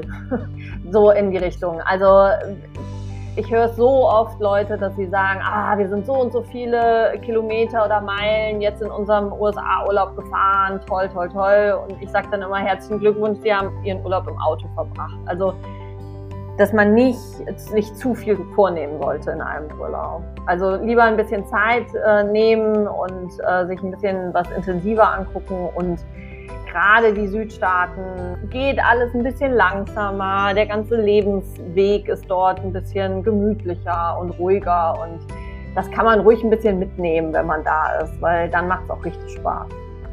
Ja, das stimmt. Ja. Nicht überall so durchsausen, sondern wirklich einmal, wie du auch schon gesagt hast, nach links und rechts gucken, vielleicht mal irgendwo anhalten und vielleicht doch nochmal spontan irgendwo einen Stopp einlegen, wenn es die Zeit zulässt. Und ja, auch die kleinen Sachen, die Sachen am Rande sind manchmal super. Also. Ja wir haben ja auch Kunden, die sagen, ja super, wir machen Südstaaten und dann halt versuchen, alles, was Südstaaten angeht, da reinzupacken. Und das ist eigentlich genau der Punkt, dass das gar nicht geht. Also bedingt sicherlich, aber es ist immer ein schöneres Urlaubserlebnis, wenn man sich persönliche Highlights setzt, auf die man Wert legt, die in diesen Urlaub legt und dann im Prinzip, weil man das Erlebnis schön fand, dann halt wiederkommt im nächsten Jahr, im übernächsten Jahr, wie auch immer um ähm, dann das Erlebnis zu intensivieren oder einen anderen Bundesstaat äh, mit dazu zu nehmen. Manche Sachen will man vielleicht auch nochmal wiederholen. Und insofern die Südstaatenreise über die oberen Südstaaten, die wir heute besprochen haben, die ist eigentlich fantastisch, weil das eine super Sache ist, die für sich steht wo man jetzt aber schwerlich sagen kann, so, dann machen wir noch Mississippi mit rein und dann machen wir noch einen Schlenker über Alabama oder ähnliches, weil das würde halt auch wirklich einfach, ja, nicht nur den Rahmen sprengen, sondern halt auch selbst wenn man jetzt wahnsinnig viel Zeit hätte, dann haben ja viele, die machen ihre Elternzeit dann im Camper halt mit, mit den Kindern zusammen oder eben Rentner, die wahnsinnig viel Zeit haben. Aber es leidet ja auch die Urlaubserinnerung ein Stück weit darunter, wenn ich da zu viel reinpacke. Hm. Ja, man kann sich ja nachher gar nicht mehr daran erinnern. Am Ende bist du wieder zu Hause und dann, ja, wo war denn das jetzt eigentlich? Das war irgendwie auch cool. Mhm. ja. ja, absolut. Ja. Das ist doch ein gutes Schlusswort quasi, oder? Ja, ich finde auch. Damit haben wir doch eigentlich alles. Yes. Ach, fantastisch. Tausend Dank euch beiden. Ja, sehr gerne. Hat sehr viel Spaß gemacht. Fand ich mhm. auch.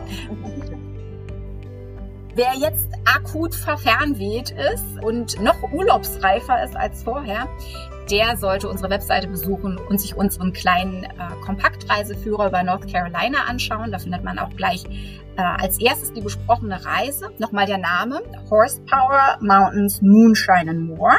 Und zwar besuchen Sie usareisen.de slash north-carolina oder usareisen.de slash deep minus South, also deep wie tief. Für die Südstaaten, da ist dann noch Alabama, Louisiana und Mississippi mit dabei. Und da findet sich unsere besprochene Reise ebenfalls. Nochmal kurz die Adressen. USA-Reisen in einem Wort.de slash north-carolina oder slash deep-south. Und vielleicht noch mal ganz kurz für unsere Hörer, wenn sich die Hörer direkt an euch beide wenden möchten, weil sie zum Beispiel äh, gerne was zugeschickt bekommen haben möchten in Bezug auf äh, Broschüren oder ähnliches. Wollt ihr das noch erwähnen? Äh, ja, natürlich. Also wie gesagt, ähm, wie auch gerade schon gesagt hast, wenn jemand Interesse hat an äh, deutschsprachigen Reiseführern, wir machen deutschsprachigen aus Carolina Guide, dann einen englischsprachigen, der ist ein bisschen ausführlicher und Kartenmaterial, also schicke ich gerne was zu. Aber auch wenn Fragen sind, kann sich jeder gerne jederzeit melden. Unsere Webseite ist äh, visitnc.com. Und die E-Mail-Adresse, die man am besten nutzen kann, ist äh, North Carolina, zusammengeschrieben, at lieb-management.de. Also lieb wie böse, lieb-management.de. Fantastisch. Julia? Und für uns, ja, wir haben auch deutschsprachige Guides für alle Staaten, die ich vertrete, also Kentucky, Tennessee und Memphis, Mississippi, ähm, die wir gerne zuschicken, genauso wie Kartenmaterial. Am besten ähm, kann man die finden, entweder wenn man auf www.tennessee.de geht oder auch auf www.deep-south-usa.de ähm, dort kann man für alle Deep South-Staaten auch dann ähm, deutsches Material anfordern. Ansonsten sind wir aber auch bei Facebook. Ähm, da könnt ihr gerne mal äh, hingucken, entweder ähm, at entdecke Tennessee oder at entdecke Kentucky und uns da einfach schreiben und euch melden. Das kann ich auch noch hinzufügen, sind wir natürlich auch mit North Carolina, mit Visit NC in den sozialen Medien, also auf Facebook auf jeden Fall. Fantastisch danke euch beiden nochmal für die äh, zusätzlichen Infos. Und wer jetzt so wie Julia, Nadine und ich am liebsten direkt die Koffer packen würde, der kann sich für eine Beratung zur Buchung der erwähnten Reise, aber auch für Bausteine wie Flugmietwagen oder Wohnmobil gerne natürlich jederzeit an uns wenden. Telefonisch unter 030 707 9340 oder per Mail dann bitte an anfragen.usareisen.de. Vielen Dank euch beiden. Es hat mega Spaß gemacht. Danke, dass ihr Reiseleiter wart und uns äh, so kompetent durch eure Bundesstaaten geführt habt. Ja, sehr gerne. Es hat sehr viel Spaß gemacht, wie gesagt. Also, ähm, und wenn Fragen sind, gerne melden. Vielen Dank, Doreen. Es hat sehr viel Spaß gemacht. Bis gerne, bald. Gerne, danke wieder. genau, bis dann.